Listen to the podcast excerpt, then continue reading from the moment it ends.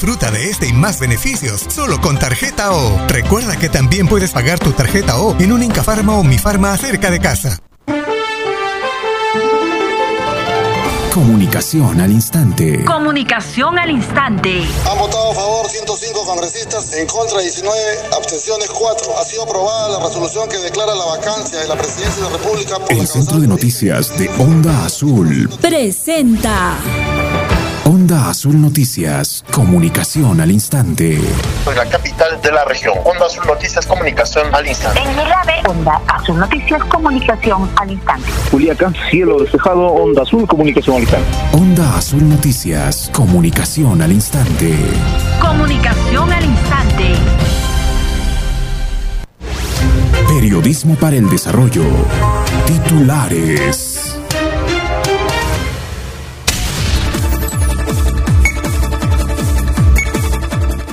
Piden que ex subprefecta de la provincia de Lampa realice entrega de bienes y local institucional a nueva autoridad política. Productores alpaqueros aún no son considerados en la reactivación económica en la región de Puno. Y estudio piden justicia para Luis Fernando Salas Llana, joven de 24 años que fue atropellado el lunes pasado y falleció cumpliendo su trabajo de repartidor a delivery. Encuentran el cuerpo sin vida de joven desaparecido hace 12 días en la mina La Rinconada. El colmo, funcionarios del gobernador regional Agustín Luque condicionan a la Municipalidad Provincial de Puno para la compra y entrega del horno crematorio y cámara de refrigeración. Lamentan que el alcalde de la provincia de Mo haya sorprendido a la población con supuestos proyectos que documentos no existen. Lamentable, hasta en un 30% se habrían incrementado las sepulturas en los diferentes camposantos de la ciudad de Puno en lo que va del presente año. El Puno General de la Policía se compromete a seguir investigación de joven que fue atropellado cuando brindaba servicio delivery. Lo defiende. Gobernador regional de Puno ratifica que no existen los argumentos convincentes para la destitución al cargo del director de la red de salud Huancané, mientras que Agustín Luque dice que las medidas restrictivas y las emergencias sanitarias vigentes no le permite participar de una asamblea de tenientes gobernadores programado para hoy en la provincia de Huancané. En Juliaca, vecinos de la Avenida Las Américas piden al gobierno regional y municipalidad de San Román el reinicio de obra de pavimentación de calles. Mientras, este 30 de abril promoverán City Tours en las comunidades de Huaquina y Choquerini de la provincia Chucuito.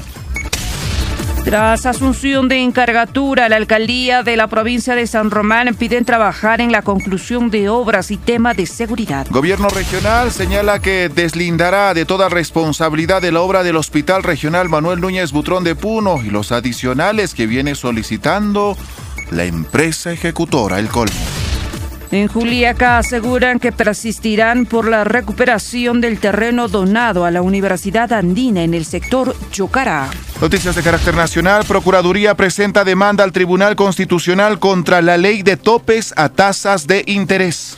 Aseguran que en mayo llegaría al Perú cerca de 3 millones de vacunas de Pfizer contra el COVID-19.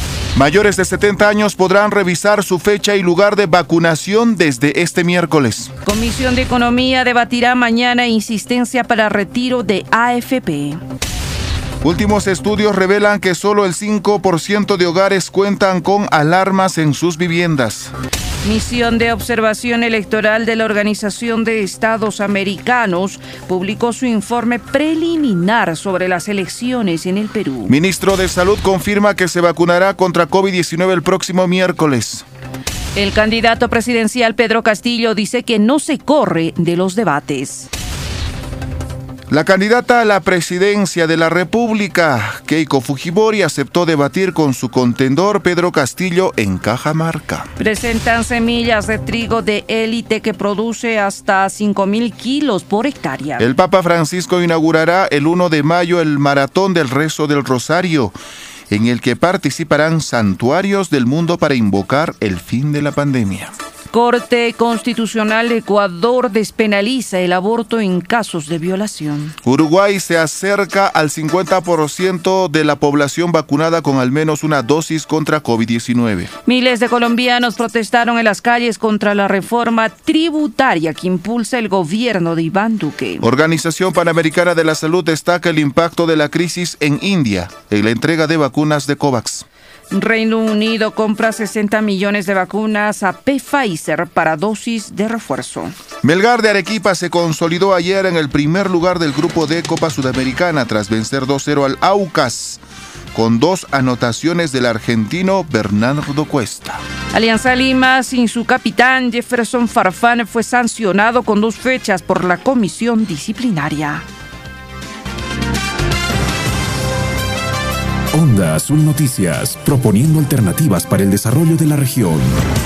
Edición Central.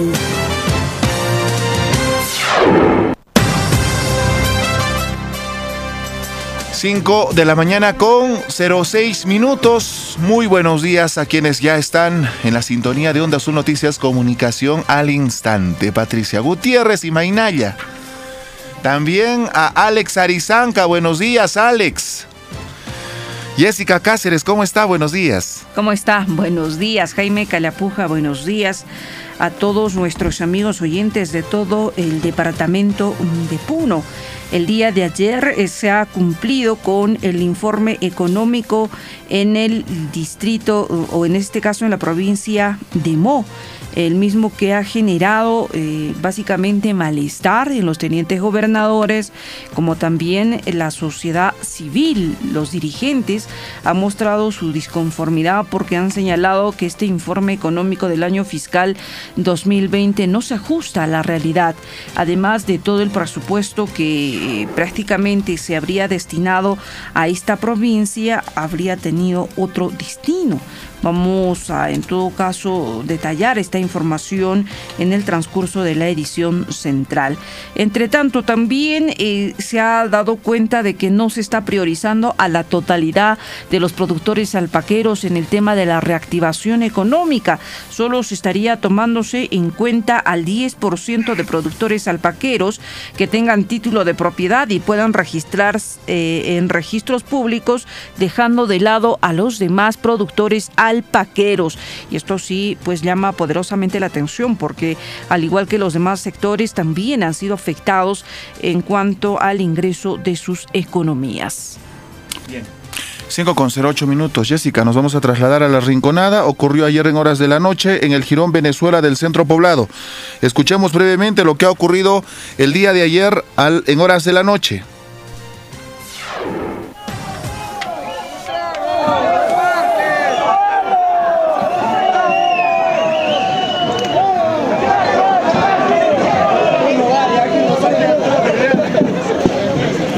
Bien, eh, ha ocurrido un saqueo a los locales nocturnos en el Girón, Venezuela, después de que les informaran que falleció el ciudadano Percy Mamani Mamani. Sus familiares lo estaban buscando 12 días.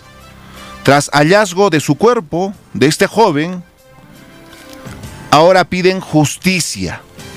Por eso varios pobladores se han trasladado a este jirón Venezuela, en el centro poblado La Rinconada, y cometieron destrozos, saqueos a los locales nocturnos, porque acusan de que había ingresado a uno de ellos, motivo por el cual perdió la vida posteriormente.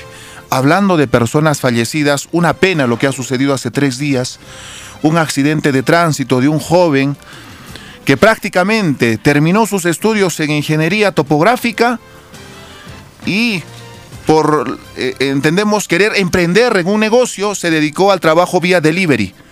Lamentablemente ayer en horas de la mañana le comunicaron a su madre que falleció, Luis Fernando creo que se llama, ¿no? Falleció y sus compañeros de trabajo salieron en protesta ayer a horas del mediodía, exigiendo justicia porque presumen que el conductor de la unidad vehicular estaba en estado de ebriedad y necesitan justicia. Si es que esto es lo que ha ocurrido también en la ciudad de Puno respecto a estos hechos. A nivel nacional, el día de ayer hubo un reto entre los candidatos a la presidencia. para un debate electoral en Chota, en la región Cajamarca, región del señor Pedro Castillo. Y lo que ha hecho la señora Fujimori es decir, acepto el reto. Y es muy probable que ocurra este fin de semana un debate electoral entre estos dos candidatos. Y Esperemos que no concentre personas, porque eso se quiere evitar tiene que ver responsabilidad también por cada uno de los candidatos y vean la manera de cómo pueden llegar a la población, tal vez utilizar un medio de comunicación local o tal vez realizarlo de manera virtual, ellos ya verán la estrategia que van a aplicar. Esperemos que sí, que se respeten las medidas de bioseguridad, pero obviamente creo que va a ser un local cerrado, pero esto está en planificación. Esto ha sido un reto por parte del señor Castillo, quien ha invitado a la señora Keiko y ella dijo, sí, acepto un debate en Chota. Y entendemos la desesperación de Keiko porque está, según las encuestas, en una segunda ubicación y necesita pues eh, un debate al menos para al menos cambiar la expectativa en la población, principalmente del centro y sur del país. Esto es lo que ha ocurrido el día de ayer. 5 con 11 minutos. Iniciamos la jornada de información preparada para el día de hoy.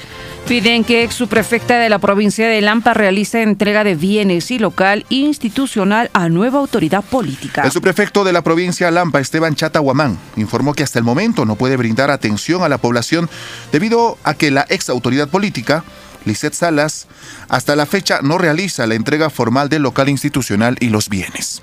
En entrevista a Radio Onda Azul señaló que presentó documentos dirigidos a la ex subprefecta provincial. Sin embargo, tampoco recibe una respuesta. No se puede atender al público. Por ello, sugirió nuevamente a la autoridad que haga la entrega de los bienes y archivos de la institución, declaró.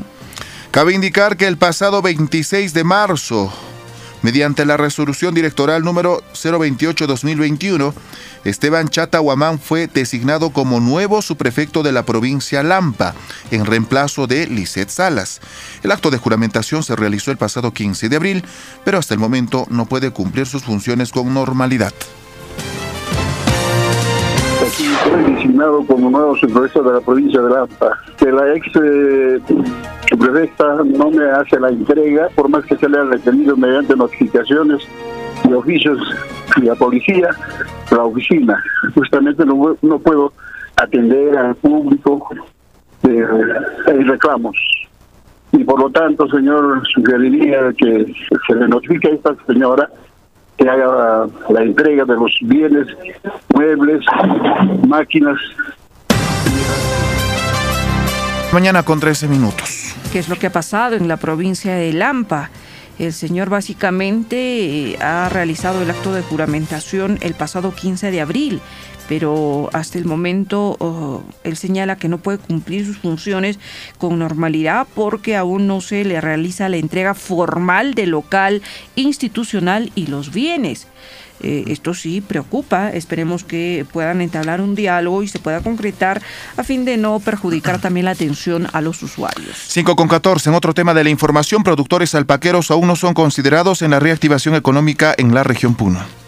El presidente de la Mesa de Trabajo de los Camélidos Sudamericanos en Puno, David Casacucho, manifestó que a consecuencia de la pandemia la realidad de los productores alpaqueros es bastante difícil con la crisis económica. A pesar de esta situación, aún no son considerados en la reactivación económica e incluso dejando de lado la solicitud del consumo interno de la fibra de alpaca, entre otras alternativas que alcanzaron. Lamentó que el gobierno central y el gobierno regional Puno no tomen en cuenta a este sector. Desde la organización que lidera pidieron fortalecer los centros de acopio a través de crédito de Agroperú, FAE Agro y Agrobanco.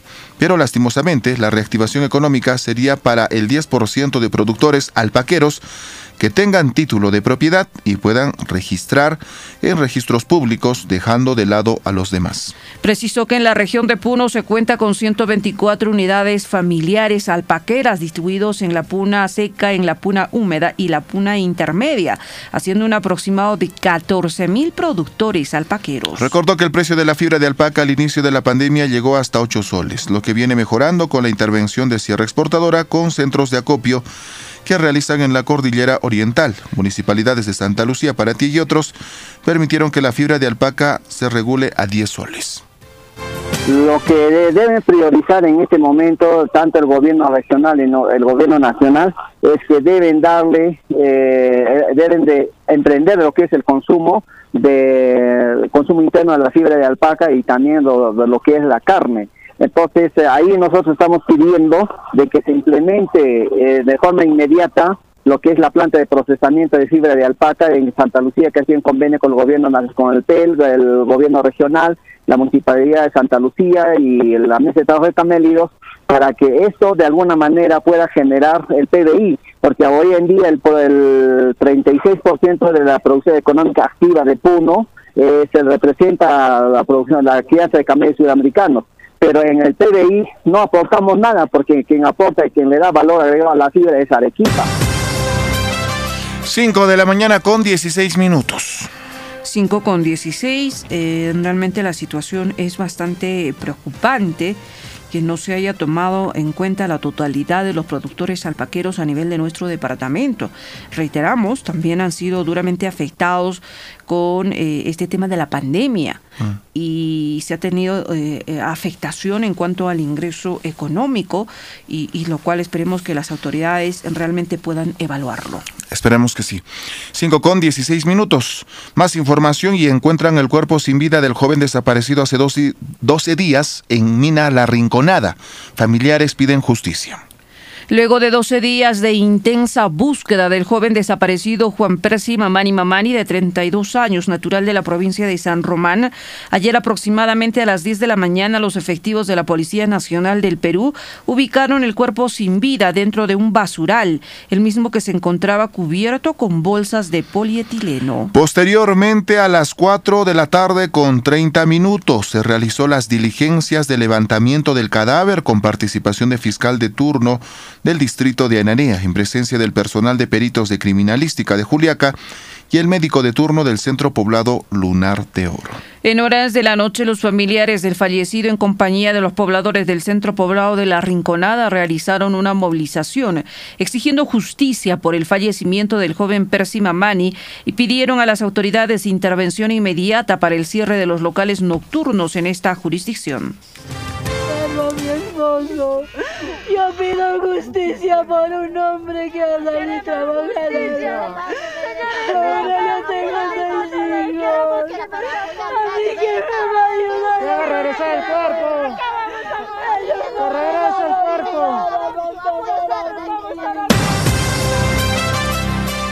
5 de la mañana con 18 minutos. Lo, último que señalaron es que ingresó al Girón Venezuela, hay un local nocturno y no se le vio más motivo por el cual, en un acto de desesperación familiares, ayer convocaron a la población y, eh, e ingresaron a locales que están ubicados por el Girón Venezuela, pidiendo justicia por la vida de este joven de 32 años. Qué pena al respecto. Efectivamente, hubo compromisos de parte de las autoridades, Jaime, amigos oyentes, para poder adquirir cámaras de videovigilancia. Incluso eh, también hubo el compromiso de eh, realizar la construcción de una nueva comisaría, la misma que habría sido denegada por, desde el Ministerio del Interior, motivo por el cual pues una institución eh, habría ah, facilitado un ambiente, la misma que se está acondicionando para que se pueda eh, acoger a más efectivos en este centro poblado, pero también qué compromiso hay de parte de la población para poder apoyar en este tema de la seguridad ciudadana, hasta cuándo tenemos que estar informando eh, de personas fallecidas en este centro poblado, qué acciones debemos de implementar. Claro y esperemos que se tomen acciones inmediatas porque se han desarrollado varias reuniones del Consejo Provincial de Seguridad Ciudadana, nos referimos a la provincia de San Antonio de Putina, para ver el tema de la seguridad en el centro poblado La Rinconada. Pero acciones en concreto, ¿tienen resultados? Pregunta. Vamos a una pausa, retornamos con corresponsales y reporteros. Estamos presentando Onda Azul Noticias, edición central.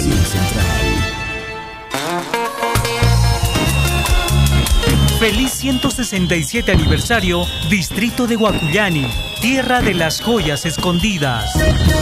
Este sábado 1 de mayo, a partir de las 7 de la noche, celebra con nosotros la audición radial por nuestro aniversario, transmitido por Radio Onda Azul y sus redes sociales. Basilio Mendoza Uriarte, alcalde. ¿Pensaste que te habías librado de nosotros? Ahora volvemos más recargados. Con los temas que no te interesan. Y la música que no te gusta. Porque la juventud es rebeldía y un poco de rebeldía está bien de vez en cuando. Este sábado a las 4 de la tarde regresan Los, infiltrados. Un programa hecho por jóvenes para jóvenes. ¿Estás listo para salir de la rutina? Y esto se va a controlar. Donde está la radio, ahí está tu música, información y entretenimiento. Onda Azul, comunicación al instante. Comunicación al instante. Onda Azul Noticias, proponiendo alternativas para el desarrollo de la región. Edición Central. Corresponsales en comunicación. 5 de la mañana con 22 minutos nos trasladamos a Lampa Julio César Añari con la información. Adelante, buenos días. Buen día. Gracias compañeros en estudios. Firman convenio para mejorar atención a usuarios en la provincia de Lampa.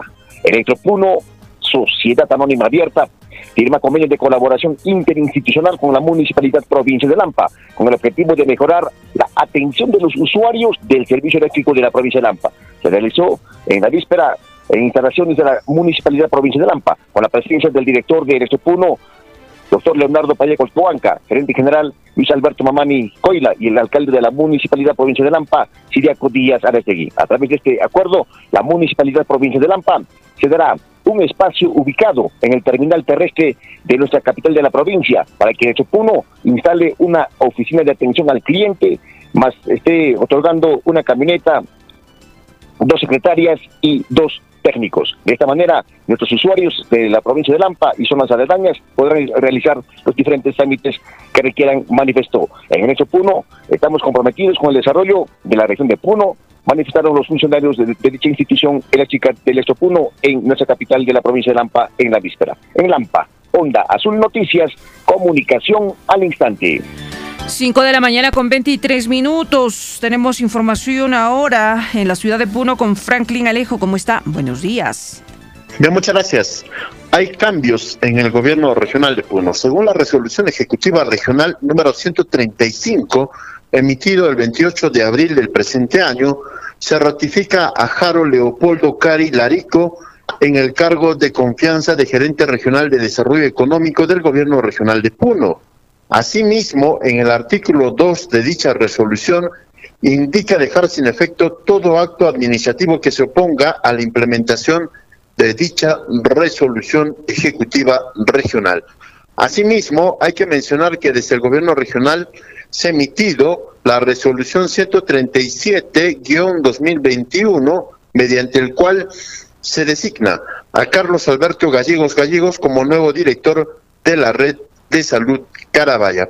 Eh, son algunos cambios, en todo caso, que se realizan al interior del gobierno regional de Puno y en algunas unidades ejecutoras del sector salud. A estas horas de la mañana, cielo despejado en la capital de la región. Onda Azul Noticias, comunicación al instante. Cuatro minutos, ahora tenemos información desde Juliaca con Eduardo Mamani. Adelante, buenos días. Gracias, eh, compañeros. Un buen día a la región de Puno. Incumplimiento de protocolos de bioseguridad en panaderías y pastelerías del centro de Juliaca.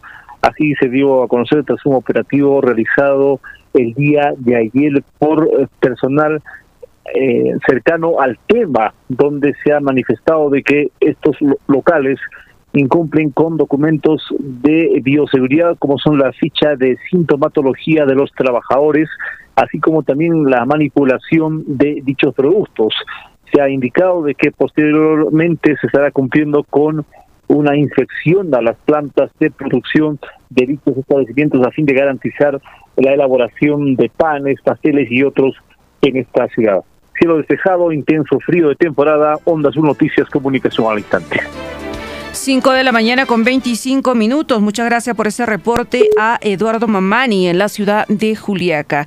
Se ha recomendado en todo caso a la población para que pueda abrigarse adecuadamente porque durante la presente semana se va a tener el descenso de temperaturas.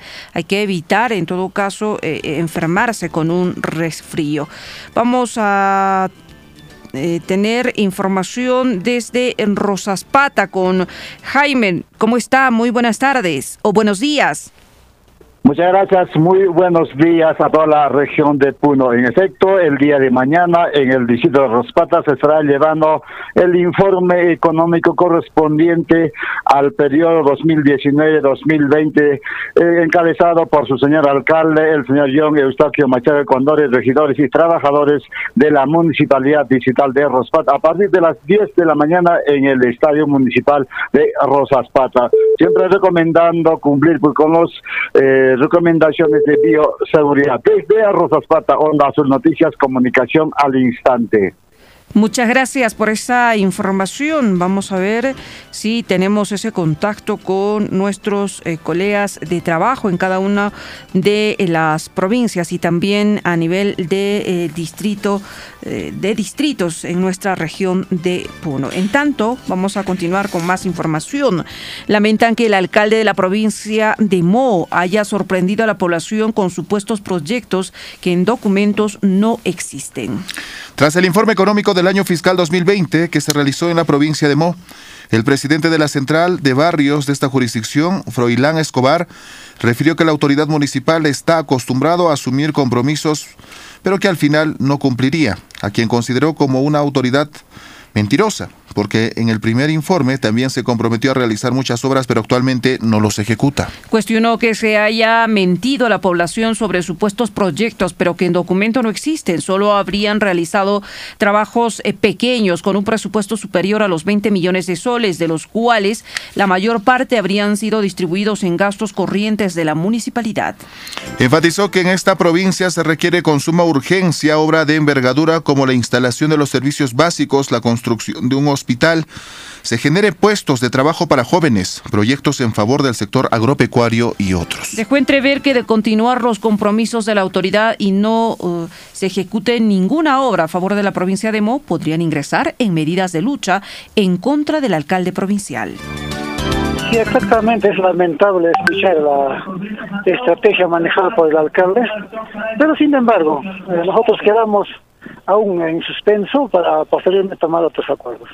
Eh, uno de ellos, por ejemplo, es sobre los proyectos que, según manifiesta, de los proyectos, solamente es ese el compromiso que él dice, no, que se ha hecho proyectos, y pero en documentos no existe, ¿no? Ese es un, una, de repente, un, falta de respeto a, la provincia de Mon. No se ha priorizado el, las obras que debe existir en nuestra provincia. En por ejemplo, necesitamos, pues, por ejemplo, obras que necesiten obras de, de envergadura que beneficien al pueblo. 5 con 29 minutos. Nos trasladamos a Quilcapunco. Información con Luján Paredes. Buenos días. Gracias. Muy buenos días. Su prefecto provincial advierte que están prohibidas las, la realización de fiestas por mayo. El subprefecto de la provincia de San Antonio de Putina, Lucas Álvarez Lipe, durante su última visita a Quilcapunco, advirtió a la población que están totalmente prohibidas la realización de fiestas esto en referencia a la proximidad del mes de mayo, donde se acostumbra a realizar las fiestas de las cruces casi en todas las comunidades de Quilcapunco. Álvarez Lipe hizo un llamado a las autoridades del distrito a hacer cumplir las normas emitidas por el gobierno peruano en el marco de la emergencia sanitaria por el coronavirus COVID-19, que prohíbe la realización de todo tipo de reuniones sociales a fin de contener la propagación de la COVID-19. Hago un llamado a las autoridades del distrito, más que todo a los tenientes gobernadores, a fin de que hagan respetar en sus jurisdicciones las normas sanitarias. Están prohibidos realizar todo tipo de fiestas, de lo contrario los infractores serán sancionados con multas por incumplir las normas sanitarias, manifestó. En Quilcapunco, Ondas Noticias, Comunicación al Instante. 5 con 30 minutos. De Quilcapuncu nos vamos a trasladar rápidamente hasta Huancané. Ahí tenemos información con Víctor Yapun. Buenos días. Muchas gracias. Un saludo a toda la, región de Puno. A esta hora en esta provincia de Huancané un cielo parcialmente nublado. Mientras tanto, el día de ayer se ha desarrollado la reunión multisectorial eh, con la ausencia de las autoridades. No estuvo presente el señor alcalde, el señor subprefecto, la policía, el ejército peruano, el Ministerio Público. Pareciera que no están tomando importancia a este llamado de emergencia con el tema del COVID-19, donde informaron que las 15 camas que se tiene en el campamento COVID prácticamente colapsó. Son 13 los pacientes que estarían, dos más ya prácticamente colapsaría el campamento COVID.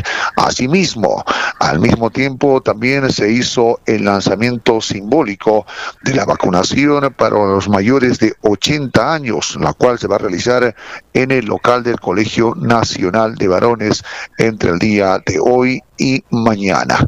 En Huancane, Onda Sus Noticias, comunicación al instante. 5 con 31 minutos, nos trasladamos ahora hasta Cepita, la información con Víctor Cari. Buenos días.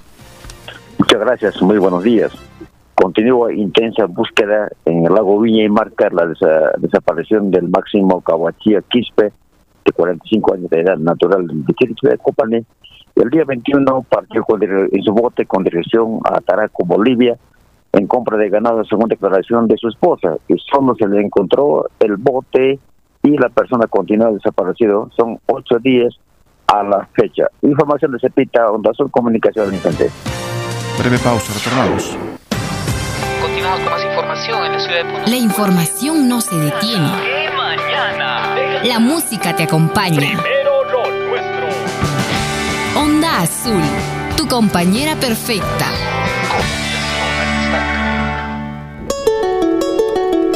Papá, ya es hora de tomar tu medicina. Te lo preparo, ¿sí? Pero hija, ya me siento mejor. Ya no quiero tomar esas pastillas que me recetó el doctor. Pero papá, es tu salud. En estos tiempos difíciles es importante tener hasta el doble de paciencia con los adultos mayores, especialmente si padecen de alguna enfermedad. Un adulto mayor es como un niño y hay que ejercerle mucho afecto, mucha paciencia, tolerancia y en lo posible estar con ellos en ese proceso de tratamiento porque ellos no entienden y como bien dice se asustan o dicen qué es esto ya me voy a morir lógicamente para ellos esto es difícil es complicado porque durante toda su vida no han vivido ese tipo de situación y, y los altera entonces los familiares tenemos que eh, tener mucha mucha paciencia con ellos y acompañarlos doctora Berta Hualpa Bendezú Onda Azul, comunicación al instante. Somos talentosos y muy divertidos. Vuelve el programa.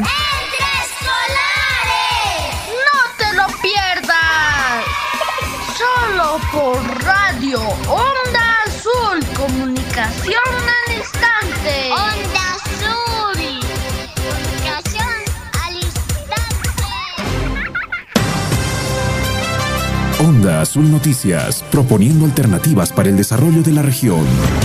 Edición Central.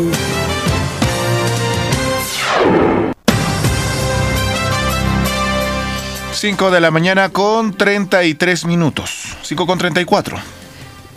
5 de la mañana con 34 minutos. Vamos a conversar con uno de los representantes del Comité Colegiado de la provincia de Huancané, el señor Héctor Pari Ramírez. Al parecer hay ciertas eh, falencias, como ya conocemos en esta red de salud. Debido a ello se ha convocado a los diferentes sectores y se ha conformado este Comité Colegiado de Huancané. ¿Cómo está? Muy buenos días, Onda Azul. Eh, muy buenos días a todos los eh, periodistas de, de este medio de comunicación y saludar al histórico pueblo de Puno. A su servicio, señores periodistas. Efectivamente, se han reunido y se ha conformado este comité colegiado de Huancané. Sí, efectivamente se, se ha conformado la semana pasada. Para hoy se ha convocado una asamblea ampliada donde deben de participar todas las organizaciones sociales, populares, sindicatos, gremios, comités de la histórica provincia de Huancané. A ¿Cuál es la agenda? Eh, la agenda es para estructurar una plataforma de lucha frente a los problemas que viene pasando aquí en la provincia de Huancané y las provincias de Mo y Putina. Entiendo que también le hicieron alcance de un memorial de la provincia de Mo. Sí, tenemos conocimiento de que nuestros dirigentes de la provincia de Mo este último domingo eh, han acordado, ¿no? Por unanimidad y de manera democrática solicitando la destitución de Henry Castilla, actual director de la Red de Salud Huancané. Entonces ese documento eh, seguramente que ha ingresado por mesa de partes al gobierno regional de Puno y para ayer eh, eh, les, ha, les ha citado, pero sin embargo eh, conocemos de que no se ha presentado el señor gobernador del gobierno regional de Puno y frente a estos hechos Mo va a estar presente en esa en esta asamblea ampliada para participar junto con todos sus dirigentes. Bien, eh, en todo caso, el día de ayer Franklin Alejo conversaba con el gobernador regional, quien eh, prácticamente lo está eh, ratificando en el cargo y diría que no existe ningún argumento para la destitución de, de este funcionario. Mire, aquí ya no necesitamos que mentir a la población. Es, es voz populi de, todo, de todos nuestros pobladores, de la provincia de Huancané, de la, de la población de Mo que está pidiendo que la salida del actual director, ¿no? Por, por incompetente, por incapaz, ¿no? Y seguramente durante estos días que viene, eh, las, estas poblaciones van a tener que responderle al, al gobernador regional. Se nota y es notorio cómo lo blinda, cómo protege a una autoridad que realmente, lejos de construir el desarrollo de la red de salud Huancané, lleva a la postergación. Y por esa razón, eh, nuestros, nuestros dirigentes, nuestros pueblos, están organizándole para darle una respuesta a Luque Chaña. Don Héctor, escuche usted las declaraciones del gobernador y también respecto a la posición que ha tomado eh, los tenientes, hay una respuesta por parte de la autoridad regional y después queremos escucharlo. Bien. Sigo con 37 minutos. Lo defiende. Gobernador regional de Puno ratifica que no existen argumentos convincentes para la destitución del cargo del director de la red de salud Huancané. Para el gobernador regional provisional de Puno, Agustín Luque Chaña, no existen argumentos sustentados y documentados para la destitución del director de la red de salud Huancané, Henry Castilla, quien actualmente es cuestionado no solo por la población, sino también por el Consejo Regional de Puno, que aprobó por mayoría un acuerdo regional de censura en su contra. Dijo que no hay argumentos convincentes para la destitución del referido funcionario. Asimismo, aclaró que todos los funcionarios están en constante evaluación y de haber las pruebas documentadas que lo comprometan en actos de corrupción, recién sería destituido. Yo lo que en algún momento en allá les he pedido, incluso a los hermanos tenientes anteriores, cuáles son los argumentos que nos dicen. Ellos habría, entre comillas, hechos de corrupción que no nos han demostrado, incluso adentro a Procuraduría, adentro a órgano de control. Ellos han pedido, incluso la misma red, el director ha pedido de que entre Contraloría General de la República, ¿no? Entonces, hay cosas y hay argumentos que no, no en su momento nosotros dijimos no era convincente porque había de por otro tipo de intereses, ¿no? Pero es una evaluación que hacemos de manera constante y si amerita, vamos a hacer los cambios correspondientes. Y todos los funcionarios están en evaluación. Y si hay los argumentos convincentes, nosotros haremos. ¿Cuánto tiempo dura una evaluación? Miren, durante toda la gestión, todo, toda la gestión, si es, si es que se merece el cambio, lo hacemos el cambio, ¿no? Al ser consultado sobre su asistencia a la Asamblea de los Tenientes Gobernadores en la provincia de Huancané para deslindar y aclarar algunas demandas, dijo que la coyuntura no le permite. Aún estamos en emergencia y no podemos generar la aglomeración de personas, indicó. Aclaró que la demanda de los tenientes y la población está en atención. Hay procedimientos que tienen que cumplir, dijo la autoridad regional respecto a la categoría y al nuevo hospital de dicha provincia, Huancané. Sobre la ambulancia recientemente entregada y que actualmente ya está malograda, dijo que la misma tiene una garantía y que la empresa debe subsanarla. Tenemos una avanzada que está trabajando y estamos coordinando para la atención de las demandas de la población y de los tenientes gobernadores, indicó Agustín Luque Hay un equipo de avanzada que ya está trabajando en este aspecto. Estamos haciendo todas las coordinaciones necesarias para poderlos explicar. Estamos en toda la predisposición, no solamente sino a nivel de nuestra región, pero también habría que ver, el tema de la emergencia sanitaria que no nos permite, digamos en este caso, la aglomeración de personas. Lo que queremos es de que haya la tolerancia necesaria para poder explicar y como está, estamos en un momento complicado donde la prioridad uno es el sector salud y dentro de ese margen nosotros vamos a ir atendiendo paulatinamente. Justamente, vamos a, ¿en qué momento? Sí, vamos a estar conjuntamente con ellos porque son nuevos tenientes. ¿no? Muchas gracias. 5 de la mañana con 40 minutos. Estas fueron las declaraciones de la autoridad regional. ¿Y qué dice usted al respecto, señor Pari Ramírez? Eh, realmente da pena y vergüenza de la forma como se expresa este señor eh, gobernador encargado del gobierno regional de Puno. Nuestros pueblos, nuestros pueblos no podrían equivocarse. Nuestros consejeros del Consejo Regional, ellos no se van a equivocar. Nuestras organizaciones populares, sindicatos. Este es un pedido de, nuestros pueblos. Es voz popular. Tiene que salir Henry Castilla por incapacidad. Son más de un año que ha estado al frente de la red de salud Huancané. No se ve un trabajo positivo, no se ve un trabajo en favor de nuestros pueblos.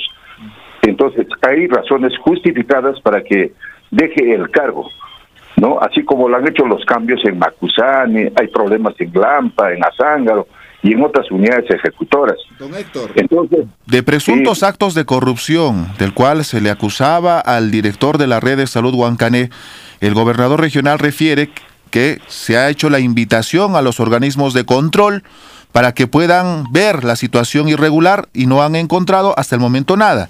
Siempre haya pruebas contundentes de las cuales se discrepa del director de la red de salud, estaremos evaluando su cambio. Eso es en síntesis lo que dice. ¿Usted qué dice al respecto?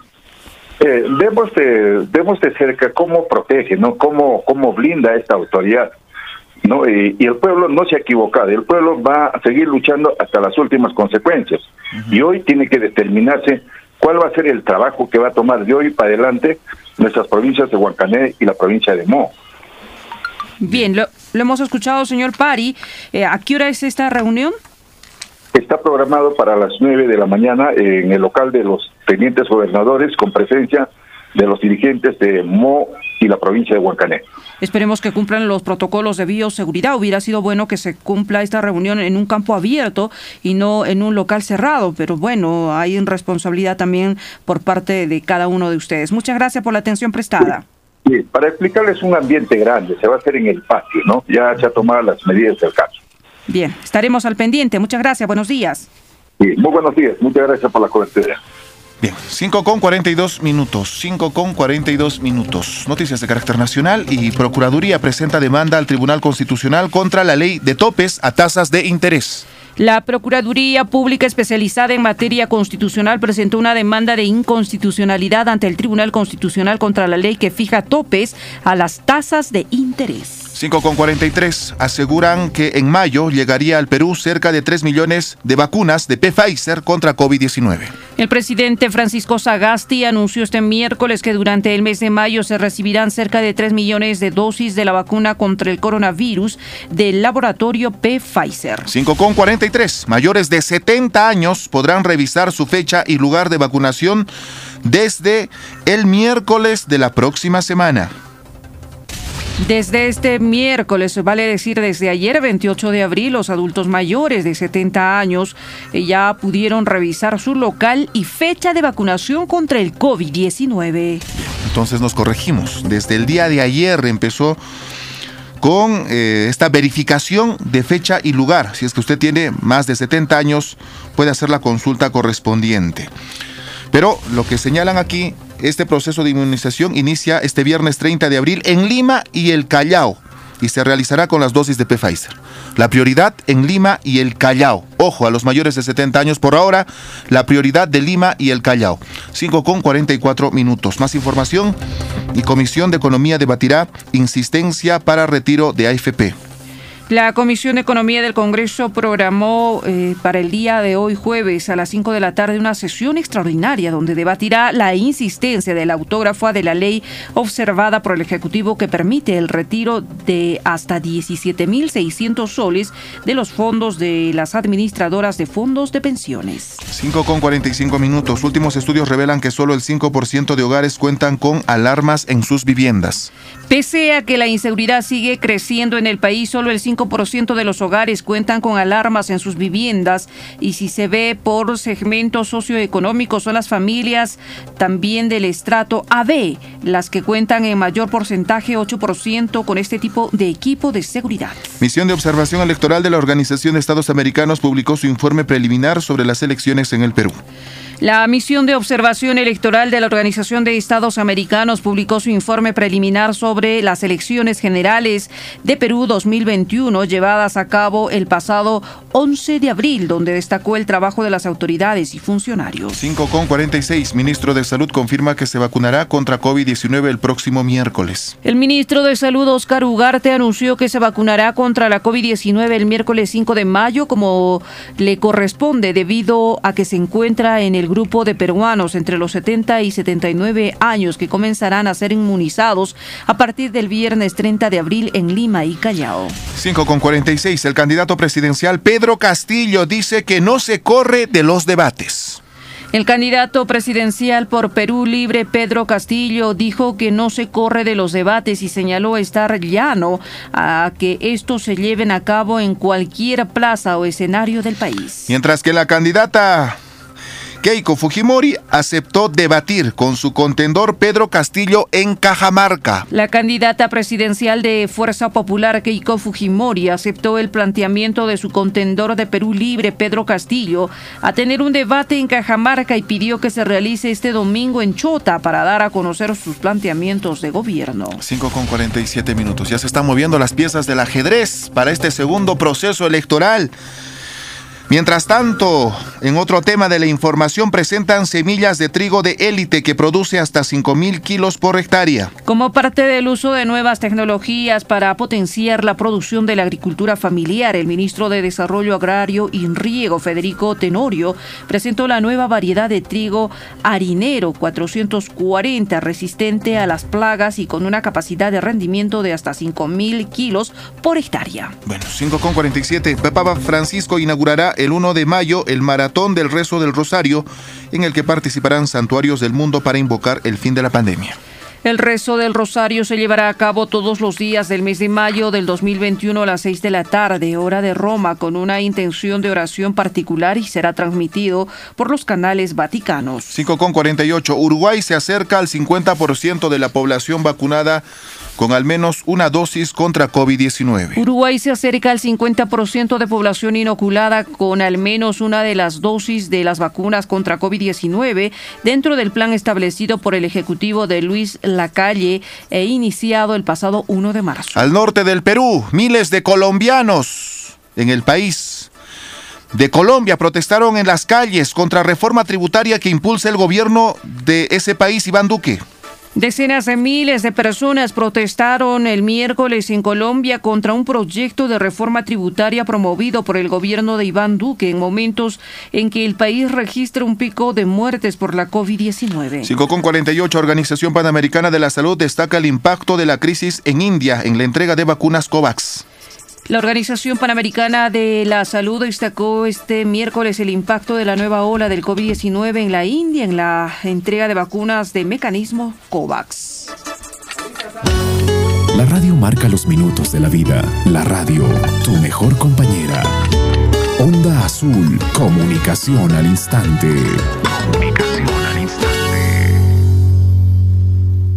¿Cuál será el proceso de vacunación? Se le tomará la temperatura y desinfectará las manos. Se informará sobre la vacuna y consultarán el estado de su salud. Firmará el consentimiento informado. Pasarás por revisión médica para pasar a vacunación. Luego, reposarás en el área de observación del centro de vacunación entre 15 y 30 minutos. Recuerda, la vacunación es gratuita. Pongo el hombro por el Perú. No bajemos la guardia. Dirección Regional de Salud 1 Colegios y Academias Galeno presenta ciclo anual 1. Preparación preuniversitaria al más alto nivel. Con la mejor plana docente, la mejor plataforma virtual. En el último examen de admisión, tomado en la UNA Puno, 14 de noviembre. De 5 ingresantes a medicina humana, 3 son galenianos. Primer puesto en medicina y cómputo general. Mi nombre es Mayra Yamilet Tondori Mamani y soy 100% galeno. Y muchos ingresantes más. Informes en Puno. Edificio Amarillo Parque Pino. Juliaca. Girón 9 de diciembre frente al Banco de la Nación. Y Lave. Girón Andino. Plaza de Armas. Inicio de nuevo grupo. 26 de abril. Onda Azul Noticias, proponiendo alternativas para el desarrollo de la región. Edición Central.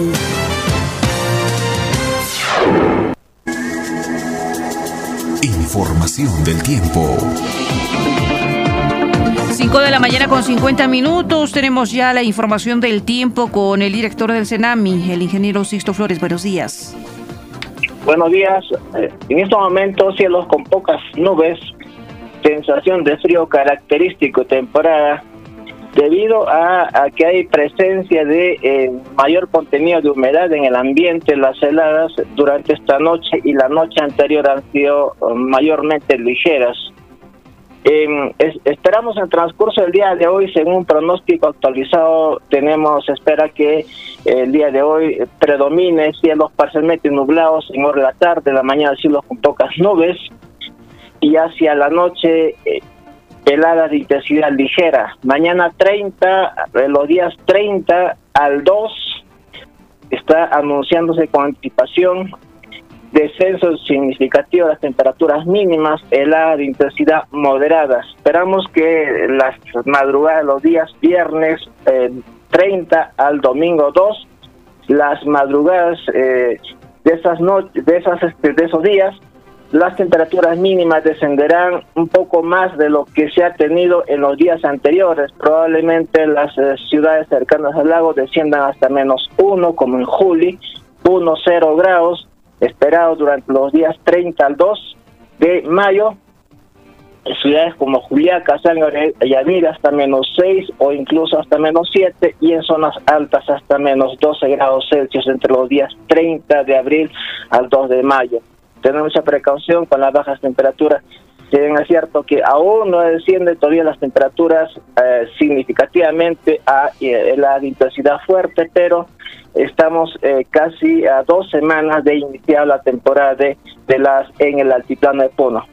En la zona de Carabay y Sandia, zona de selva, también ya eh, se inició la temporada de bajas temperaturas. Eh, ayer, el día de hoy, se espera cielos parcialmente nublados, con brío solar, temperaturas entre 28 a 32 grados y con muy pocas probabilidades de precipitaciones durante los próximos cinco días. Esta es la información del tiempo. Cualquier modificación comunicaremos con anticipación. Que tengan buenos días. Gracias por esa información. 5 con 53. Desde Quechua Rimaininchis, Patricia Gutiérrez, buenos días.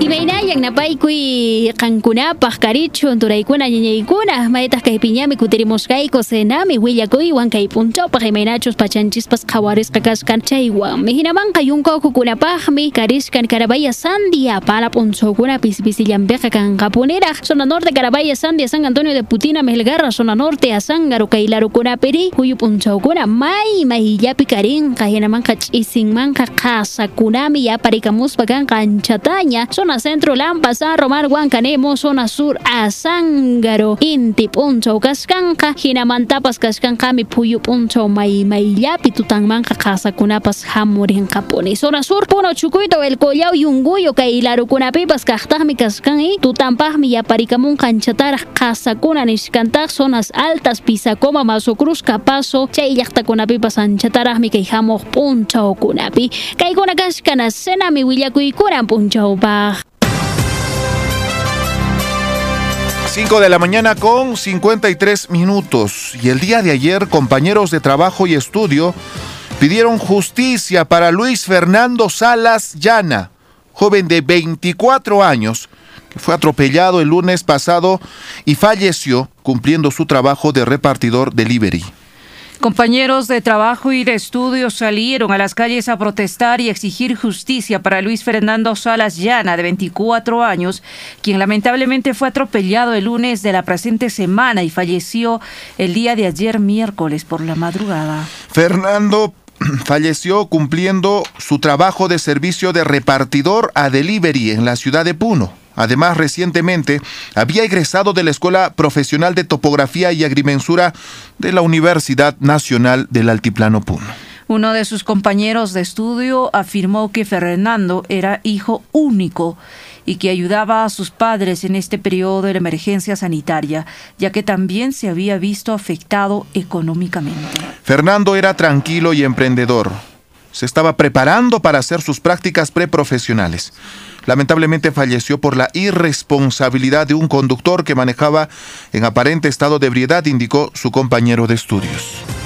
Son los compañeros de la Universidad de Fernando, no solamente se dedicaba a una labor de repartidor, sino también era estudiante. Sí, acaba de egresar de la Escuela Profesional de Ingeniería Topográfica y Agrimensura. Ya él estaba en pasos para hacer sus prácticas preprofesionales y también se estaba emprendiendo. Era el sostén de su familia. Es el único hijo, como se lo habrán manifestado, y era el soporte para esa familia. Queremos que se haga justicia, que no quede impune este caso, puesto que el compañero Fernando ha sido siempre el más calmado, tranquilo y tenía experiencia en la conducción de moto.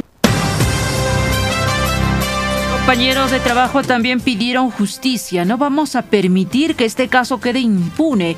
Pedimos justicia y la máxima sanción para el conductor Rolando Pantigoso Espesúa, que causó la muerte de Fernando, expresaron. Y realmente para nosotros es una injusticia, porque tenemos entendido que lo están protegiendo, lo están protegiendo a este asesino del volante que se llama Rolando Pantigoso Espesúa. No podemos permitir ello, población de Puno, porque nuestro hermano tenía 24 años de edad, era una persona joven que tenía mucho futuro. El año pasado había culminado sus estudios universitarios, había culminado sus estudios universitarios en la Universidad Nacional del Altiplano, pero como todos nos ha afectado la pandemia, en este caso también nuestro hermano se vio en la obligación, porque él era el soporte de ese hogar, tener que trabajar. él ejercía el trabajo de delivery, como lo hacen todos los hermanos acá presentes. Realmente estamos indignados por el actuar hasta el momento. Las diligencias están demorando de más y la familia no tiene el apoyo económico. Es por eso que hoy día realmente nuestro hermano no ha podido ni ser trasladado a la ciudad de Lima porque no habían los medios económicos posibles. Yo en esta ocasión quiero que sepan que, Luis, que Fernando está presente en nosotros y no vamos a dejar que este caso quede impune. ¡Justicia para Fernando! ¡Justicia! ¡Justicia para Fernando! ¡Justicia!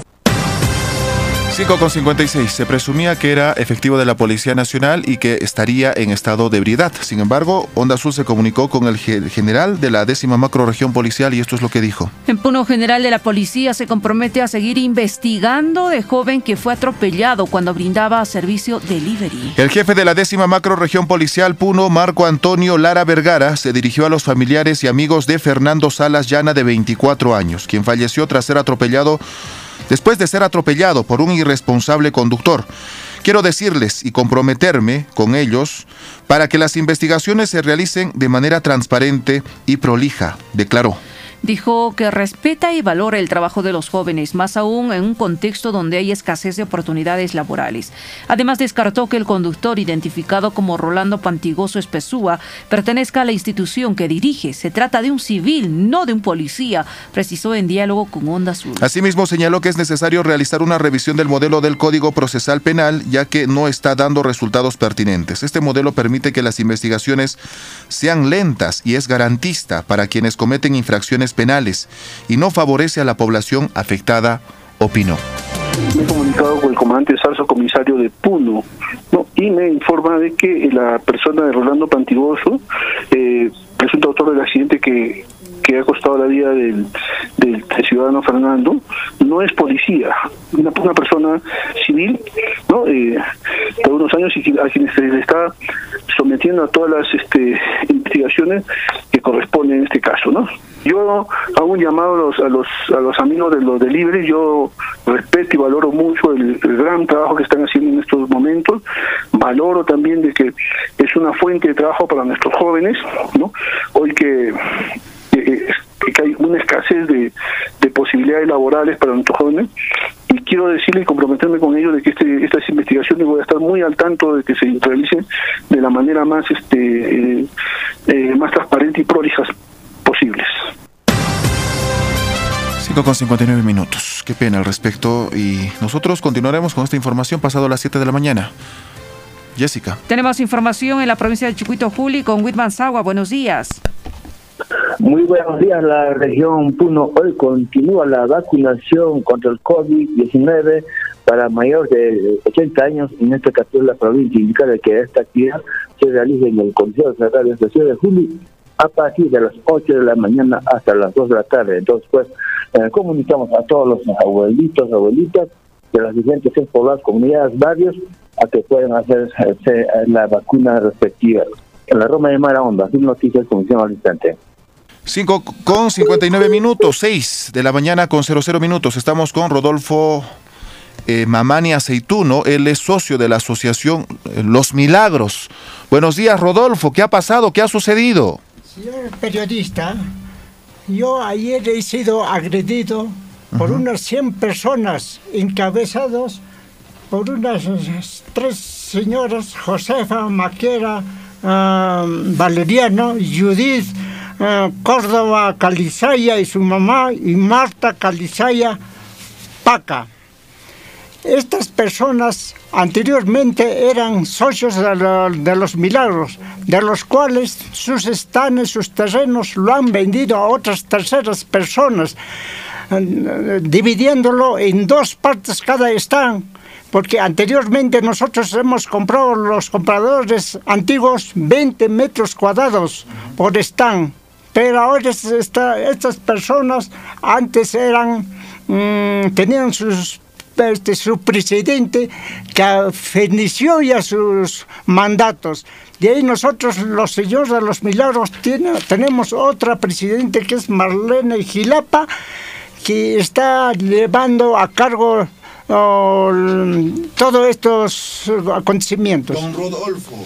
¿Dónde está ubicado esta asociación Los Milagros? ¿En qué lugar está ubicado? Es en el centro de Anacancha centro de Yanacancha. Así es, señor periodista. Ustedes indican, entre asociados se han comprado cuántos metros cuadrados? 20 metros cuadrados. 20 metros cuadrados. ¿Cuántos socios han comprado 20 metros cuadrados aproximadamente? Ahorita no recuerdo cuántos, pero mi presidenta tiene toda la relación de los compradores. Un socio ha comprado 20 metros cuadrados. Un socio. Un socio, 20 metros cuadrados. ¿Y qué es lo que ocurre con otro grupo de personas? ¿Les están o sea, nos están usurpando, o sea, esas personas también eran socios anteriormente, pero sus estanes lo han vendido a otras terceras personas. Ahora esas terceras personas se han juntado entre tres personas cada uno y nos están agrediendo y no nos dejan construir. Nosotros queremos construir con planos, con licencias, todo del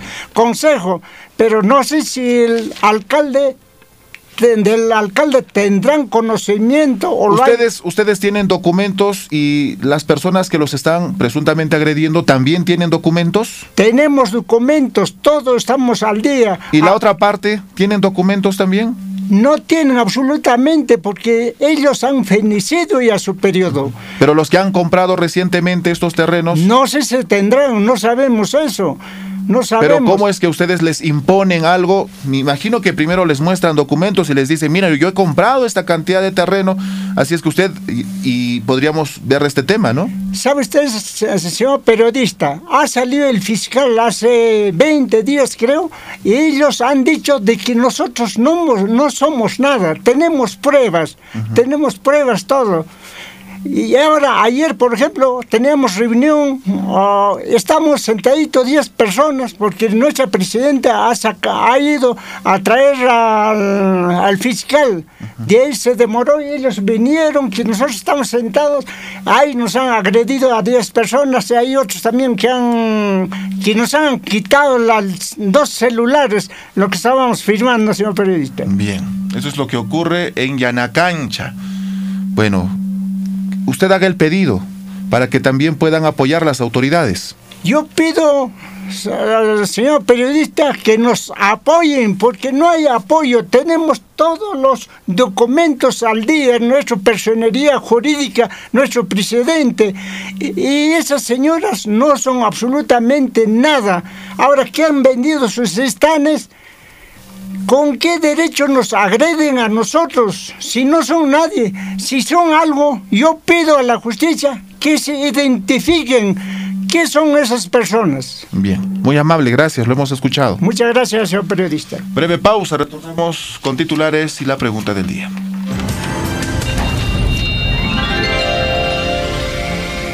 Comienza tu día con una sonrisa y verás lo divertido que es. Escuchando Onda Azul, comunicación al instante. ¿Pensaste que te habías librado de nosotros? Volvemos más recargados. Con los temas que no te interesan. Y la música que no te gusta. Porque la juventud es rebeldía y un poco de rebeldía está bien de vez en cuando. Este sábado a las 4 de la tarde regresan Los, los infiltrados. infiltrados. Un programa hecho por jóvenes para jóvenes. ¿Estás listo para salir de la rutina? Y esto se va a controlar. Naturales Baldor este mes promociona las cápsulas de Estroven. ¿Te duele la cabeza? ¿Tienes sueño, cansancio, agotamiento? ¿Te duelen las articulaciones? ¿Ya estás en la etapa de la menopausia, posmenopausia? Las cápsulas de Estroven trae hormonas naturales, sí, trae colágeno hidrolizado, trae calcio marino, recuerda, y contiene ganoderma. Las cápsulas de Estroven totalmente completas, unas cápsulas especiales para usted, señora, que está pasando por dolor de cabeza, bochornos, cansancio, agotamiento, irritabilidad, se siente que no es usted, se siente desesperada, agobiada, con sudoración, con calores. Hoy día, tome Estroven, le duele los huesos, la rodilla, la cadera. Las cápsulas de Estroven, un frasco, 50 soles, 2 por 70, 3 por 100, gratis, su mate, su su frotación y se lleva su pocillo con su tapa totalmente gratis para colocar las ensaladas, el arroz, las papas, totalmente gratis este pocillo metálico para usted. ¿Dónde? En Baldor, Girón Lima 188, esquina con Santiago Giraldo. Única dirección, finalizando el Parque Pino. Y recuerde también que estamos con esta promoción Doctor Baldor Colclean Limpieza Intestinal. Limpia, desintoxica, libera los venenos tóxicos del organismo con Doctor Baldor. Limpia el hígado, el riñón, purifica la sangre, hace que no tenga sueño, cansancio, agotamiento. Doctor Baldor hace una limpieza total del organismo. Desintoxique, libere los venenos tóxicos del organismo con Doctor Baldor. Doctor Baldor Colclean regulariza la función normal del intestino, evitando el estreñimiento. Un frasco, 50 soles, 2 por 70, 3 por 100, gratis. Su mate, su tendonilax, su frotación y se lleva su pocillo con su tapa para colocar las ensaladas, el arroz, las papas, las verduras, totalmente gratis. ¿Dónde? Solo en Baldor. Girón Lima 188, esquina con Santiago Giraldo, finalizando el Parque Pino, única dirección. Y recuerde, hoy día, señor, sufre de impotencia, eyaculación precoz, apatía sexual. Cambie su vida sexual con Camagra Black, la fórmula de los dioses. Tiene guanarpo macho, contiene arginina, contiene maca negra y ginseng, orina por gotita, con ardor, con dolor a menudo. Camagra Black es de triple acción, le sirve para la próstata, le sirve como desinflamatorio, le sirve para el riñón y le sirve para el vigor sexual. Hoy día, Camagra Black, un frasco, 50 soles, 2 por 70, 3 por 100, gratis. Su mate, su tendonilax, su rotación y su pocillo con su tapa totalmente gratis. ¿Dónde? Solo en Baldor. Girón Lima 188, esquina con Santiago Giraldo, en Baldor. Cuando se desencadena la destrucción de la naturaleza, es muy difícil detenerla.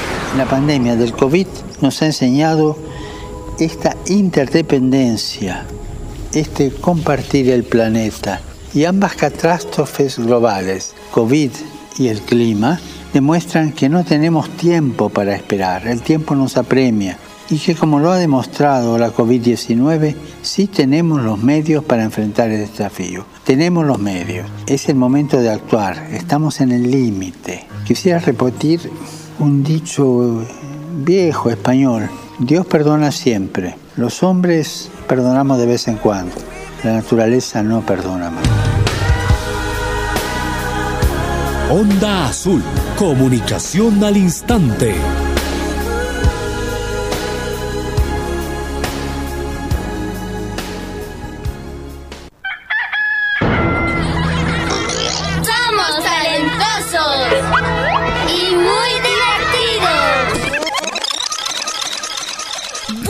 Vuelve el programa. ¡No te lo pierdas!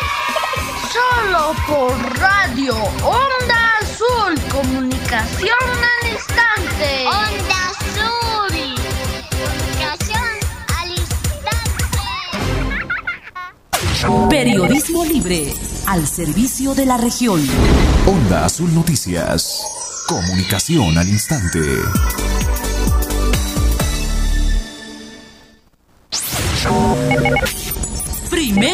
Información. Actualización de titulares.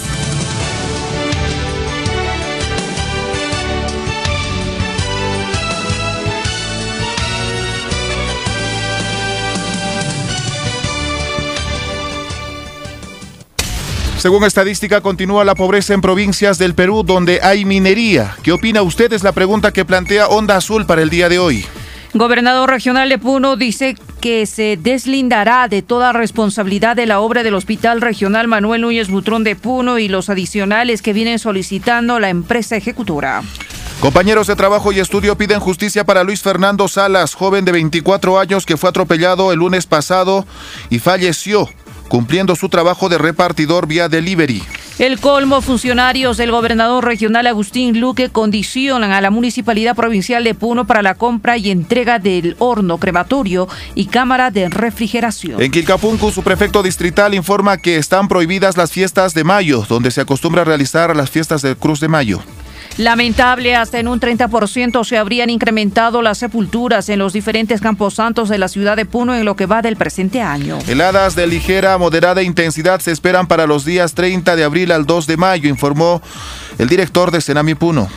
Este 30 de abril promoverán City Tours en las comunidades de Huaquina y Choqueniri de la provincia de Chucuito. En Juliaca aseguran que persistirán por recuperación de terreno donado a la Universidad Andina en el sector Yocará. En Juliaca, vecinos de la Avenida Las Américas piden al gobierno regional y la municipalidad de San Román el reinicio de la obra de pavimentación de calles. Tras asunción de encargatura en la alcaldía de la provincia San Román, piden trabajar en la conclusión de obras y temas de seguridad. Procuraduría presenta demanda al Tribunal Constitucional contra la ley de topes a tasas de interés. Aseguran que en mayo llegaría al Perú cerca de 3 millones de vacunas Pfizer contra COVID-19. Mayores de 70 años podrán revisar su fecha y lugar de vacunación o ya debieron de revisar desde el día de ayer miércoles. Misión de Observación Electoral de la Organización de Estados Americanos publicó su informe preliminar sobre las elecciones en el Perú. Comisión de Economía debatirá insistencia para retiro de AFP.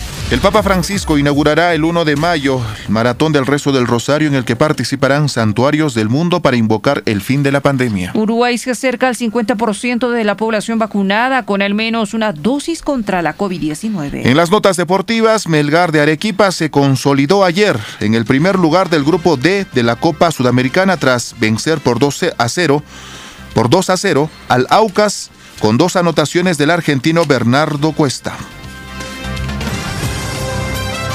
Onda Azul Noticias, proponiendo alternativas para el desarrollo de la región. Edición Central.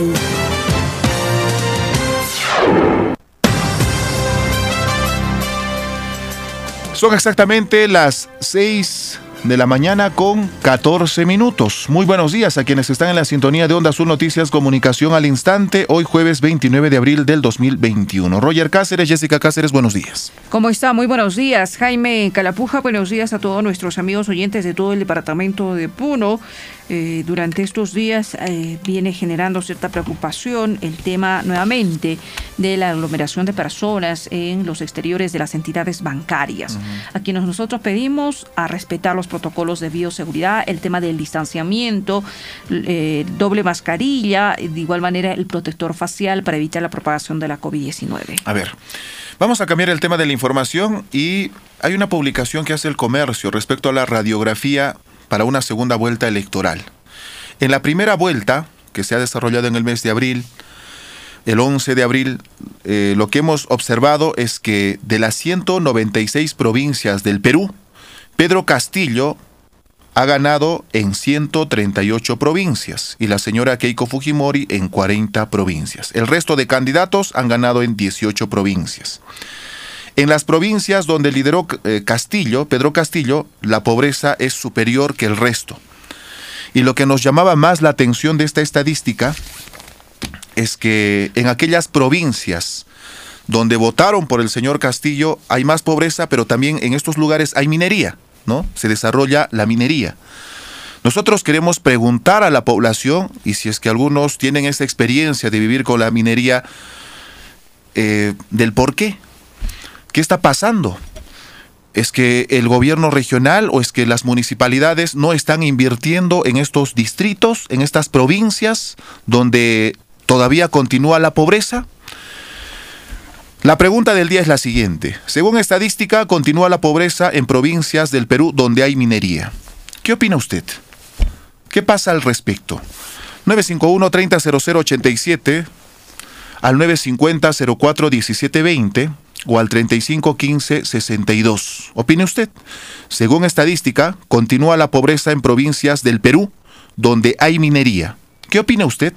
6 de la mañana con 16 minutos. 6 de la mañana con 16 minutos. Vamos a, en todo caso, habilitar desde estos momentos eh, nuestros hilos telefónicos de la radio, que es el 3515-62, el 951-3000-87, para que se pueda comunicar con nosotros, porque es preocupante ya esta situación donde se viene eh, realizando esta actividad de la minería.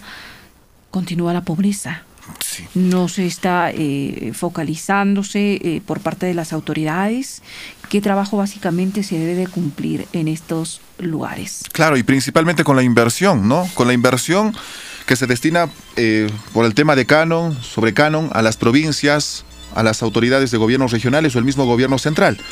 Su nombre, buenos días, bienvenido a Onda Azul, lo escuchamos. buenos días, hablo Adolfo de Zulca.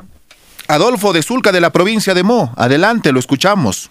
Eh, buenos días a Radio Onda Azul, buenos días a toda la región de Puno.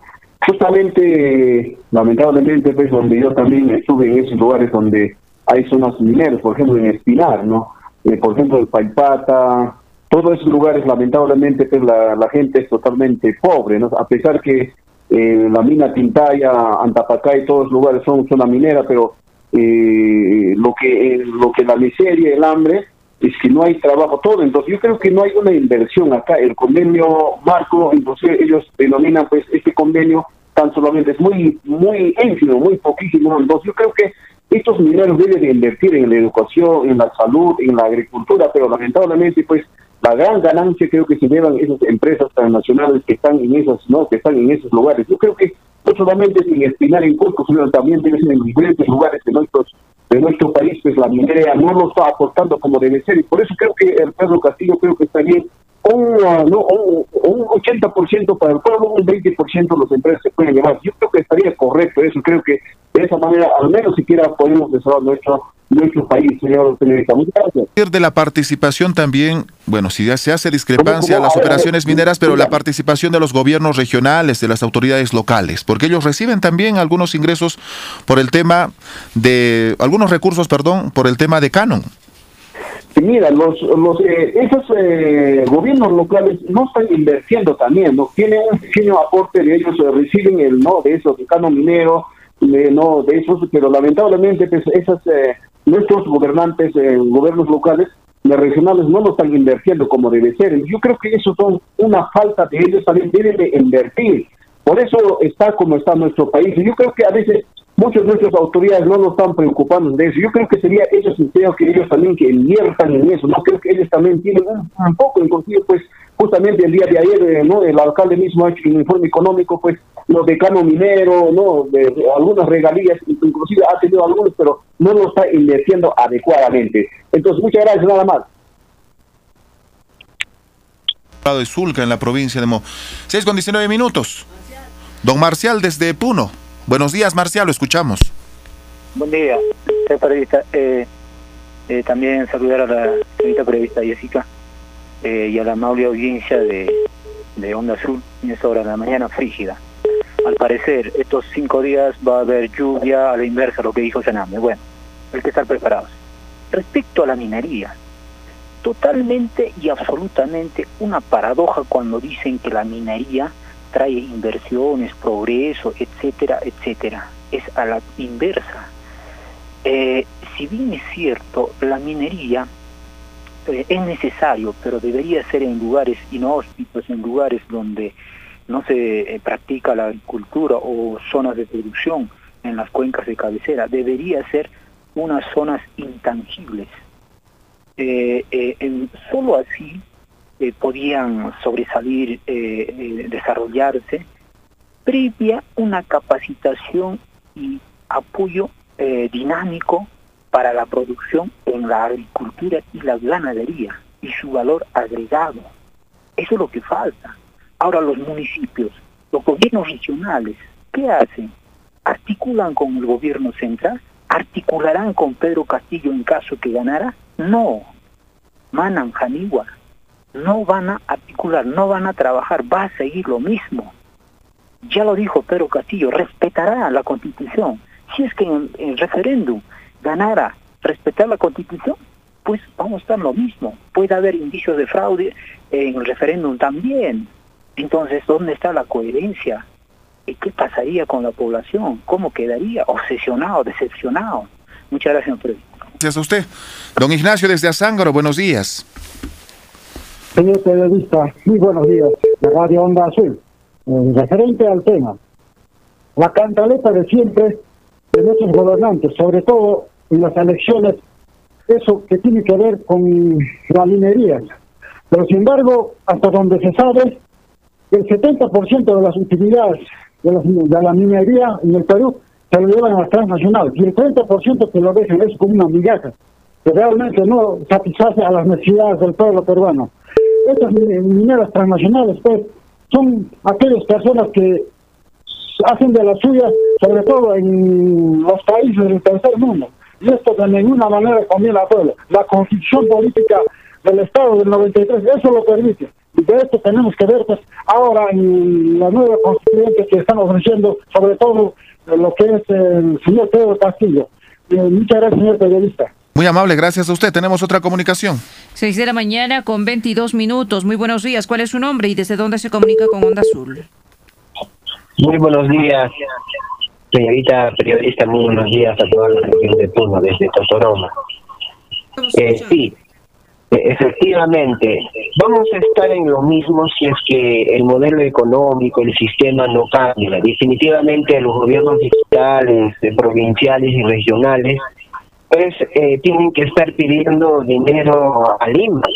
Es decir, no la autonomía que tienen eh, administrativa todo es, es parametrada y definitivamente ellos con el modelo que se tiene ahora con el sistema es que no se no, no pueden hacer pues muchas cosas, ¿no? Y es una triste realidad donde se encuentra la minería hay pues personas pobres, ¿no? Y como bien dice el eslogan del señor Pedro Castillo del Cielo Libre, somos pues un país muy rico, tenemos riqueza, definitivamente pues somos personas pobres, ¿no?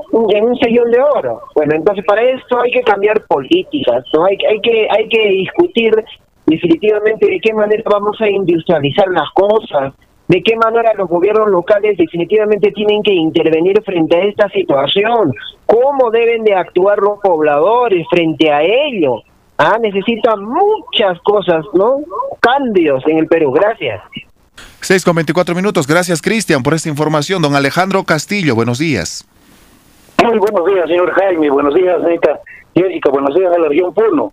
Bueno, al respecto de esto del canon minero que reciben no las municipalidades, yo le voy a explicar eh, detenidamente. Yo soy neto de Santa Lucía, del, distrito, donde he nacido, también mis padres han trabajado. Y soy un distrito eminentemente eh, minero y pecuario también, no un poco, pero de agricultura casi nada por la altura. Entonces, desde que he tenido uso de razón, de aquellos años, de los años 50 más o menos, eh, vino una empresa inglesa a trabajar por ahí, la Lanta Mining Company, que eso en los años 60 lo dejó a Minsur. Y desde Minsur no tenemos la nunca han apoyado. Y si ha llegado el canon minero, ha llegado quizá a la capital, pero a casi al pueblo no. Pero en este, ahora último, eh, que yo sepa, he visto, he constatado que sí, reciben, hay un convenio marco que hacen estas mineras, Caso Tacasa, Ciemsa y todas las minas que están entre Paratía y Santa Lucía. Entonces les dan unos buenos millones a los municipios para que hagan obras, hagan algo por los pueblos, ¿no? Por el pueblo más que todo de Santa Lucía. Pero la verdad a veces no informan de estos millones que deben ser lo del canon. Entonces, el pueblo no sabe en qué lo invierten, lo malversan, no se sabe qué están haciendo con estos dineros. Y creo que deben intervenir por ahí las autoridades, Contraloría y todo. Y esto la verdad preocupa, porque si le preguntamos a un, a uno del pueblo, no sabe de dónde está saliendo ese dinero. Que han comprado algunas cosas, han ido a Lima, han hecho malversaciones a los alcaldes, se han llenado de, plata los, los bolsillos de los anteriores alcaldes. Y ahora le diré que no estoy cerca de mi pueblo, pero también voy a indagar de, de, estos dineros que llegan al pueblo. No deben ser malversados, deben ser bien invertidos, yo creo, y doy información a la población. Gracias. Muy amable, gracias. Es con 26 minutos. Desde Juli se comunica John. ¿Cómo está? Buenos días. Buenos días a toda la región de Puno. Si efectivamente, cuando tratamos de este tema tan importante del aspecto económico, especialmente de la minería, pues simplemente nos indignamos y estamos muy amargos sobre el sistema ah, nacional. Entonces, eh, justamente nosotros recordamos el 2011 cuando la provincia de Chucuito empieza a levantarse en contra de las autoridades, principalmente del presidente de la República, del Perú. Eh, Santa Ana no se ha permitido la provincia de Chucuito Juli. ¿Por qué razones? Simplemente por esas razones que hoy en día nuestros pueblos eh, de otras regiones del Perú están pues no empobrecidos, no pobres, sino empobrecidos por culpa de ciertas ah, personas. Por ello de que eh, la región de Puno tiene pues una minería. El dicho, por Puno no ha dicho absolutamente nada. La provincia de Carabaya no ha dicho absolutamente nada. Las otras provincias no, no han dicho absolutamente nada. Entonces, ¿qué estamos esperando? Nosotros debemos de buscar la unidad de toda la región de Puno, de todas las provincias. En, esta unidad debemos nosotros de compartir ideas con nuestras autoridades, unas autoridades que tenemos pues mm, mm, de la incapacidad administrativa ah, regional, local, provincial, que absolutamente no tienen esa visión de futuro, no, no tienen esa visión de futuro. Tenemos petróleo, tenemos energía eléctrica. ¿Energía eléctrica de dónde sale? De Sangabán. ¿Y dónde pertenece Sangabán? La región de Puno. El hecho nos han robado. ¿No? Entonces, lo que aquí se tiene que hacer unidad. Unidad ¿para qué? Para que nuestros recursos naturales permanezcan aquí. El recurso permanezca aquí en la, en la, región de Puno y así vamos a tener que satisfacernos y así se tiene que ¿no? Eh, invertir a todos los pueblos de la región de Puno. Entonces, reitero, unidad hermanos de la región de Puno. Muy buenos días. Gracias por esa opinión, 6 con 28 minutos. Nos trasladamos ahora hasta Platería. Don Freddy, buenos días, lo escuchamos. Sí, muy buen día, Onda Azul, a ustedes, hermanos periodistas, por permitirme día a día para poder opinar respecto a las a lo que sucede en la realidad. Respecto a la pregunta, eh, si bien es cierto que en las zonas mineras pues hay más pobreza, es la gran realidad. Lo que pasa que son políticas pues de, los gobiernos de turno eh, que solamente todos lo centralizan en Lima y para las provincias nada. Si bien es cierto también que las autoridades en sí deben de manifestarse, pues no, los alcaldes en sí que argumentan, dicen que el dinero que llega es poquísimo y no abastece para la población. Eso es la gran realidad. En todo caso, pues eh, deben de ya eh, invertirse todo ello eh, el señor Castillo propone eso, un cambio, porque si vamos a seguir con lo mismo, pues va a seguir habiendo la pobreza, la mala distribución de las riquezas y el pueblo pues siempre sometido o sumidos en la pobreza. Y eso es lo que queremos cambiar. Muchas gracias por la oportunidad. Muy amable, gracias a usted. 6 con 29 minutos. Pero nosotros nos hacemos la interrogante. ¿Acaso no se devuelve presupuesto por la administración que tienen los gobiernos regionales, gobiernos provinciales o distritales? Eh, o necesitan más presupuesto para la ejecución de obras en estas instituciones.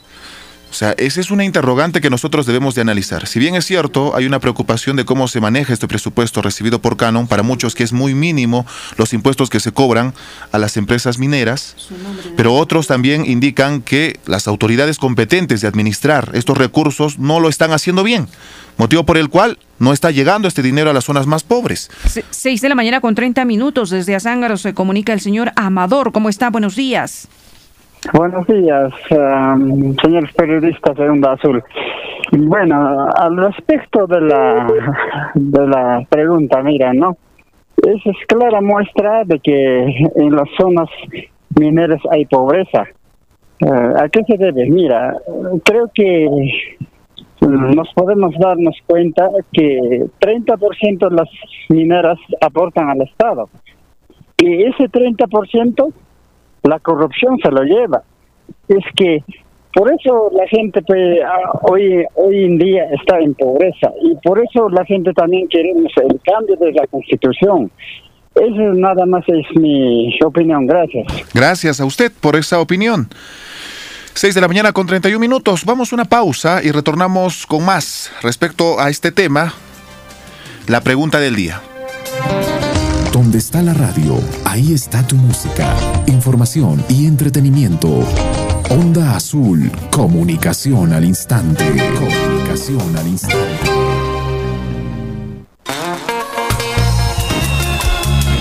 Feliz 167 aniversario, Distrito de Guacuyani, Tierra de las Joyas Escondidas.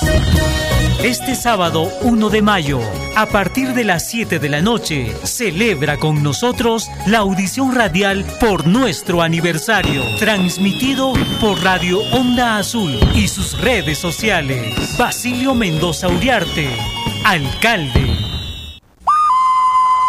Kulia María Uñichtati, ingeniero nakaj isnaqa proyecto petar titikaka mayiri componente ukana. Hisa, uñichtua con hamsa kallanta sepki irnaqa campe, colectores ukanaka lurañatake, tuberías principales de desagüe, akiri ponomarcana. Kulia kayati ñamawa, akiri irnaqa winaj wakisiniwa, pavimento kutapiñataki, busunanaka uskuñataki, sankanaka hurksuñataki, tuberianaka uskuñataki, ukamarusa, obratek tukuyatajaneja, unjamanateja, kipkau haitatani. Ukamawa hilata Juan, ukharuste jutara keniwa payere componente, ukaste, ukahach atuberia nakaja, magat katarakiniwa machaka planta de tratamiento, ukarua. Kusara quizá, akire proyecto wali suyatawa, ukamasti yanapi pañasawa, takpacha irnaka wiparo, amtap pañani, suma irnaka winakaja, wawanakasatakiwa keparani. Akiristi, proyecto petar titikaka, ukana yatia wipawa. En el distrito de Pichacán y Laraqueri, cuna del Cajelo y Carabotas, estamos celebrando nuestro 167 aniversario. Te invitamos para este primero de mayo a la audición radial a partir de las 6 de la tarde, transmitido por Radio Onda Azul y sus redes sociales. Ingeniero Pedro Erasmo Ramos Coutinho, alcalde. Onda Azul Noticias, proponiendo alternativas para el desarrollo de la región. Edición Central. Tú tienes un mensajito, mensajito, mensajito.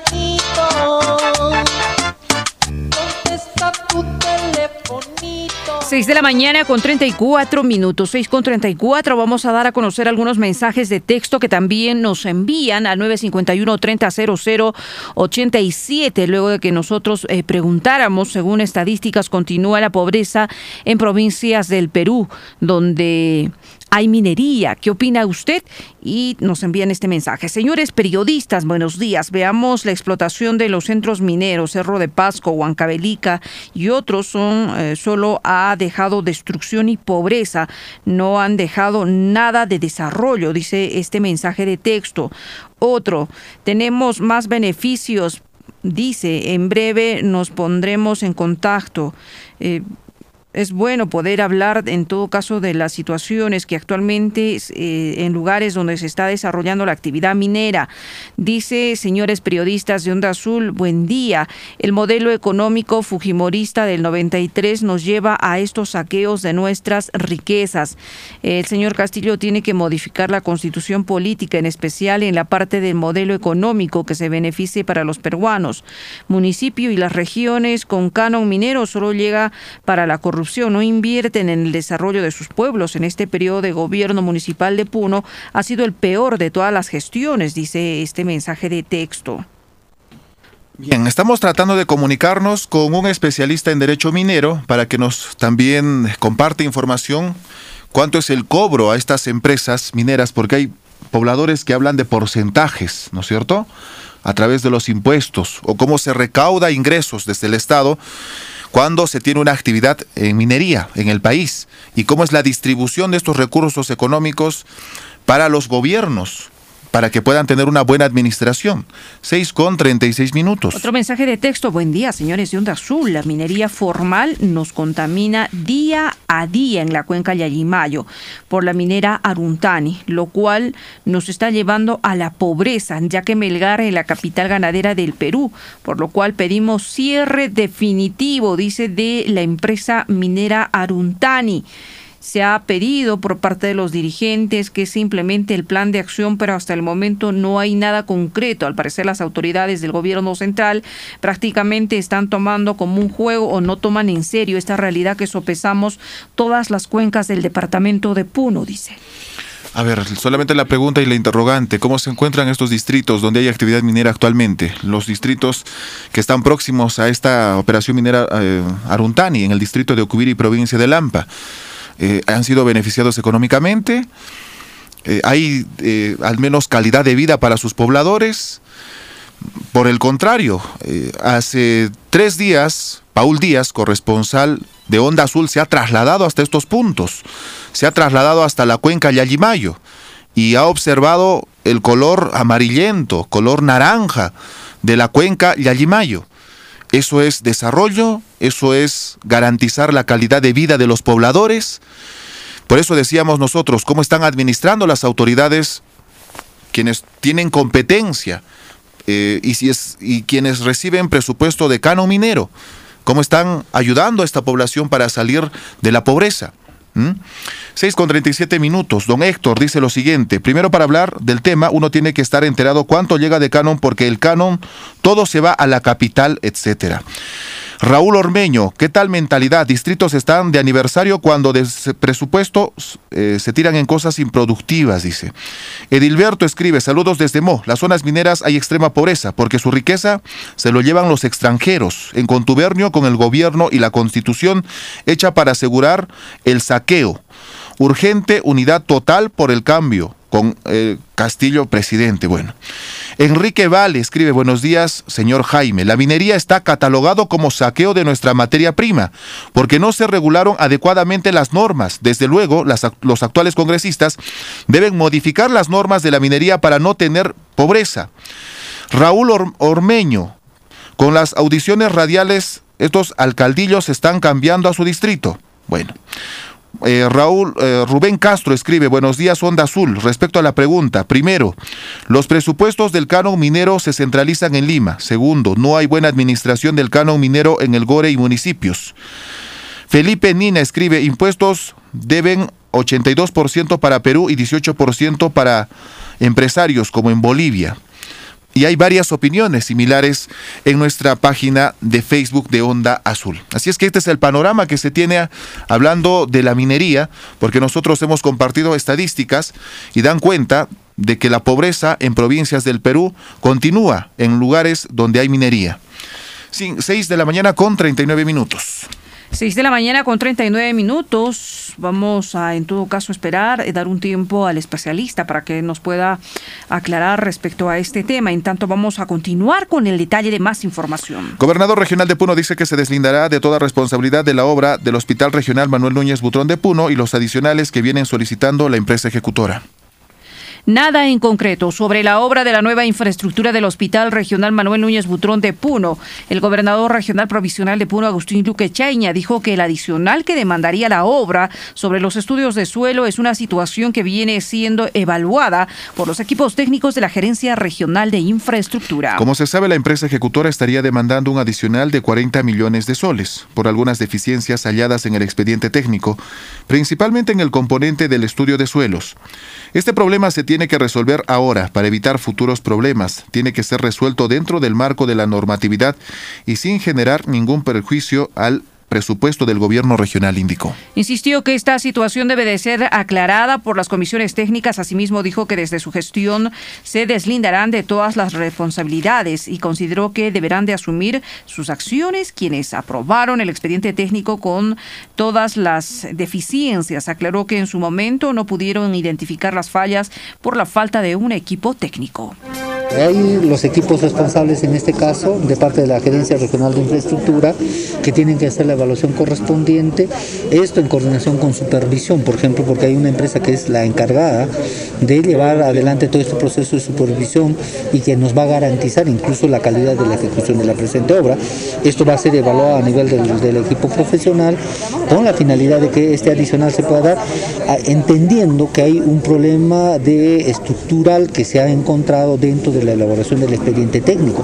Ahora, en este momento, es donde se tiene que resolver esos problemas para que posteriormente no tengamos ningún inconveniente. Pero esto dentro del marco de la ley, de la normatividad, de lo que es permisible y sin causar perjuicio fundamentalmente a los recursos económicos que maneja el gobierno regional.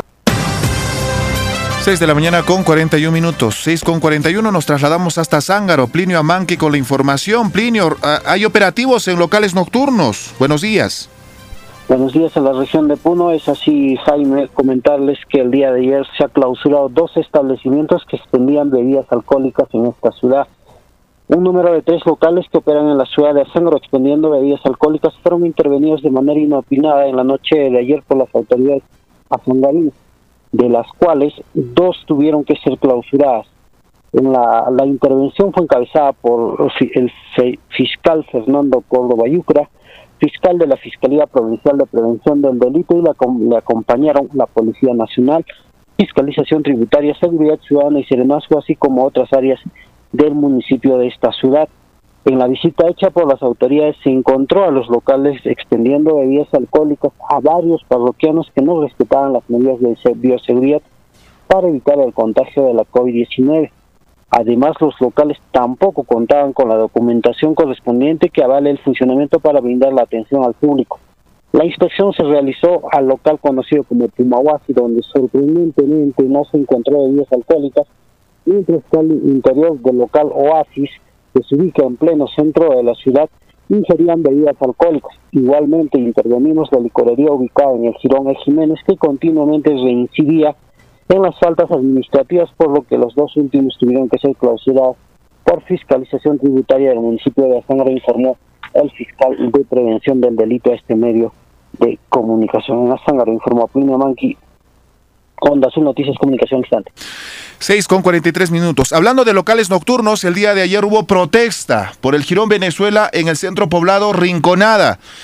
¿Cuál es el panorama a estas horas de la madrugada, Jason? O a estas horas de la mañana en el centro poblado. Buenos días. Muy bien, muchas gracias a toda la región Puno, desde el centro poblado de la Rinconada. Eh, para toda la región Puno e informarles que el día de hoy lamentablemente se encuentra un tanto vacío, puesto que eh, luego de eh, los 12 días de intensa búsqueda, el día de ayer, encontraron el cuerpo sin vida de Juan Percy Mamani, 32 años, natural de Juliaca, finalmente hallaron a un kilómetro aproximadamente de la entrada del centro poblado de la Rincona, al margen derecho de la carretera. Este hecho se dio a las 10 de la mañana, aproximadamente luego de que hallaran los detectives de la Policía Nacional del Perú eh, cubierto con una bolsa de polietileno y un parachoque roto de un vehículo de color azul. En horas de la tarde se han realizado las diligencias eh, con participación del Ministerio Público, eh, el personal criminalística de Juliaca y también el médico eh, que participó en este eh, certamen, el doctor Stalin Quiroz, eh, dando dando diagnóstico una trauma encefalocraneana, aparentemente fue golpeado por, el, por lo que se ha evidenciado signos de violencia y no se descarta si se trata de un asesinato. Sin embargo, se presume que ha sido abandonado eh, luego de llevarlo desde otro lugar, aparentemente para posiblemente abandonarlo en el lugar de eh, basural. Hay que señalar de que el personal médico ha realizado el descarte de prueba rápida, eh, para COVID-19, siendo resultado negativo, ya que en horas de la noche el cadáver fue trasladado al Instituto de Medicina Legal de la provincia de San Antonio de Putina para la necropsia de ley. Eh, los familiares, ya luego de que lo trasladaran, han llegado hasta el centro poblado de La Rinconada y están pidiendo pues exhaustiva investigación, quienes además también dejaron en orfandad seis menores hijos. Mientras en horas de la noche, eh, el local nocturno denominado Mística cambió sospechosamente el color de la puerta. Además, ya estaría operando justamente con otro nombre, el cual deja varios interrogantes. Recordar que en horas de la noche, eh, las 7 de la noche más o menos, se llevó adelante la, eh, una acción de sensibilización articulada por parte de Seguridad Ciudadana eh, por el incremento de delitos, faltas que afectan la seguridad de esta parte de la población de la Rinconada. Han participado en ello el alcalde del Centro Polar y sus regidores, juntas vecinales, tenientes gobernadores, la ciudadanía en general llamando a la concientización.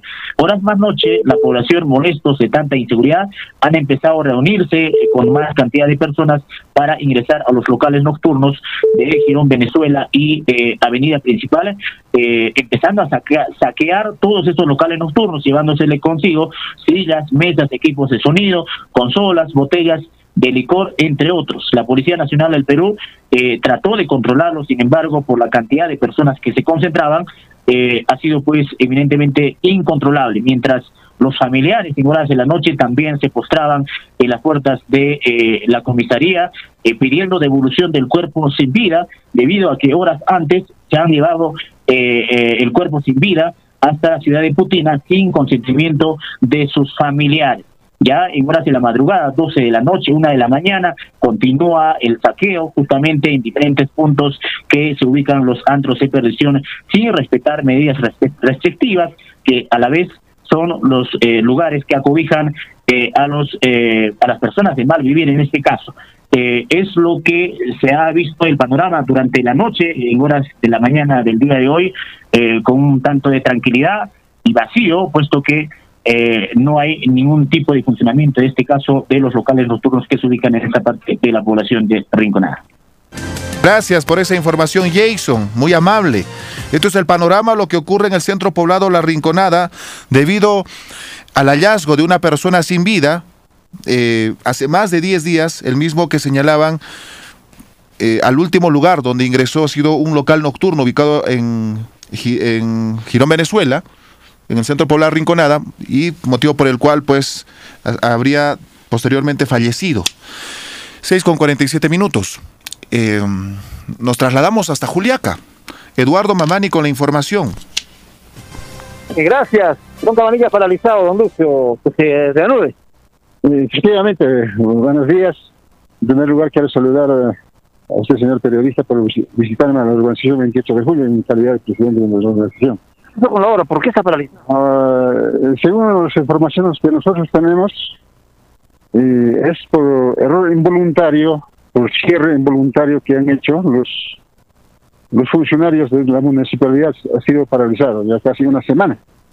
Entonces, eh, efectivamente, nosotros tenemos las pruebas necesarias, eh, ¿no? los documentos, que un funcionario que estaba encargado de manejar el sistema ha hecho cierre involuntario del, de la- del presupuesto. Del presupuesto.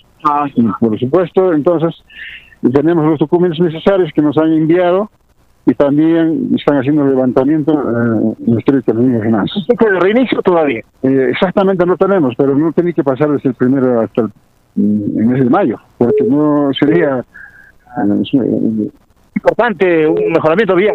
Así, eh, felizmente, de muchos años ha llegado esto, es- esta etapa que está ya abarcando casi el, el 90% de nuestra organización.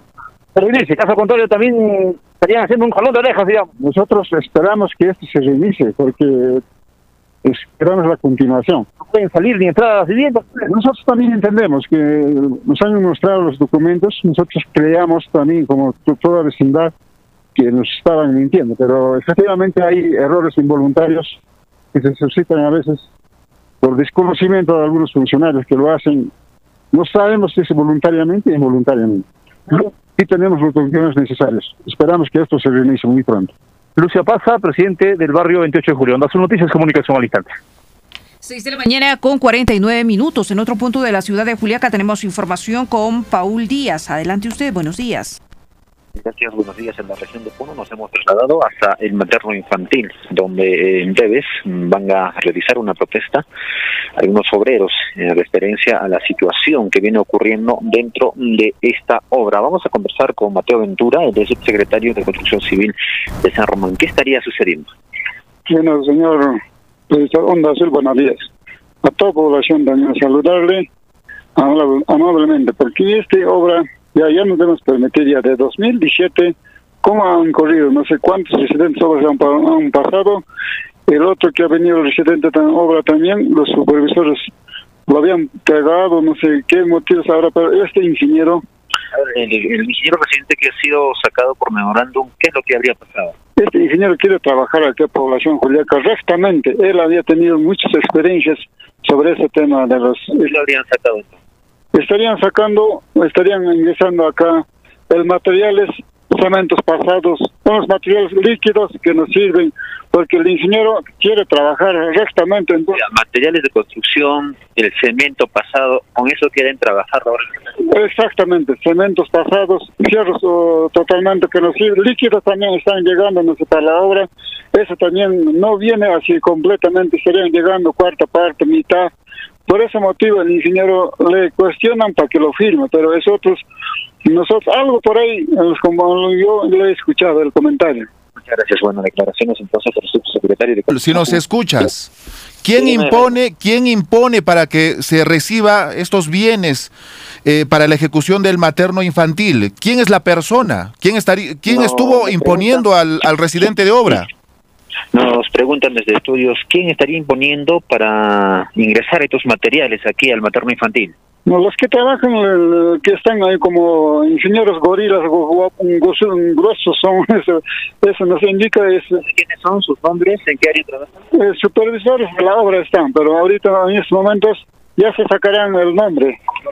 Sí, Nos indican, Jaime, que son supervisores de la obra que estarían permitiendo en referencia a posiblemente ingresar materiales pasados, como cementos pasados y algunos insumos de construcción civil que no estarían utilizándose adecuadamente en, la construcción del materno infantil. Ese es el panorama que se tiene a esta hora en Culiacán. Sur, comunicación al instante. bastante seria.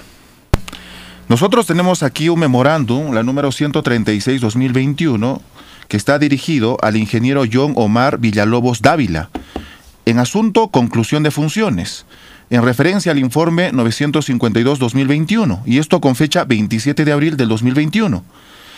Ya no estaría como residente de obra, entendemos, para la construcción del Hospital Materno Infantil del Cono Sur del distrito de Juliaca, provincia San Román.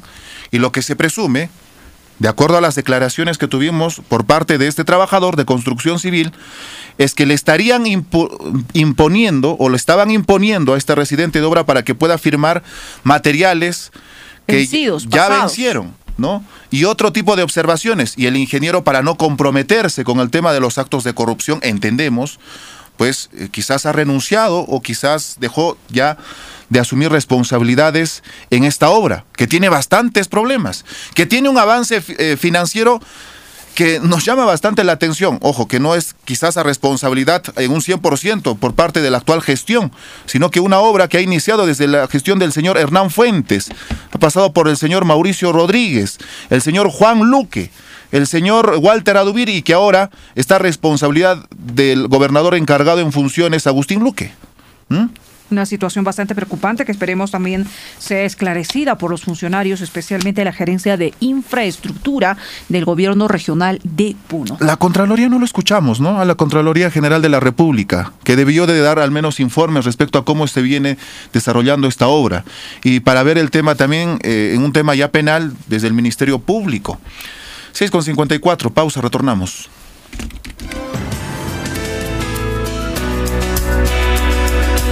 Moderna y cercana, así es tu radio. 640 AM, Onda Azul. Para prevenir la COVID-19 es importante cumplir con las medidas de prevención, siendo la principal la vacunación contra la COVID-19. Por eso, si tienes familiares mayores de 80 años, llévalo al punto de vacunación instalado cerca a tu barrio. Lleva el DNI de tu familiar. Usa doble mascarilla cubriendo la boca y nariz. Usar protector facial y recuerda, la pandemia por la COVID-19 no ha terminado. No bajemos la guardia. Dirección Regional de Salud Puno. Feliz 167 aniversario Distrito de Ácora, capital del folclore aymara y primer productor de fresas de altura. Este sábado, primero de mayo, desde las 8 de la noche, celebra con nosotros en nuestra audición radial de aniversario, transmitido por Radio Onda Azul y sus redes sociales. Lucio Istaña Ramos, alcalde, juntos por el desarrollo integral de Ácora. Marujita, ¿qué haces? ¿Por qué estás preocupada? Ay, carnalito, no sé qué hacer en esta pandemia. El dinero no me alcanza. Tranquila, Marujita. Mi comadre Gladys entró al negocio de las pollitas ponedoras de Happy Chickens y ahora le va bien porque vende huevos y se prepara unos calditos de gallina riquísimos. ¿Así? ¿Y dónde los compro? En Puno, en el Girón Estrellas 319, donde queda en el barrio Alto Santa Rosa y en Ilave también, en Avenida América 561. Te puedes comunicar a los números 951 75 55 66 y al 950 42 60 33. Ah, y recuerda que estas pollitas están aclimatadas a la sierra. Ve y aprovecha esta oportunidad.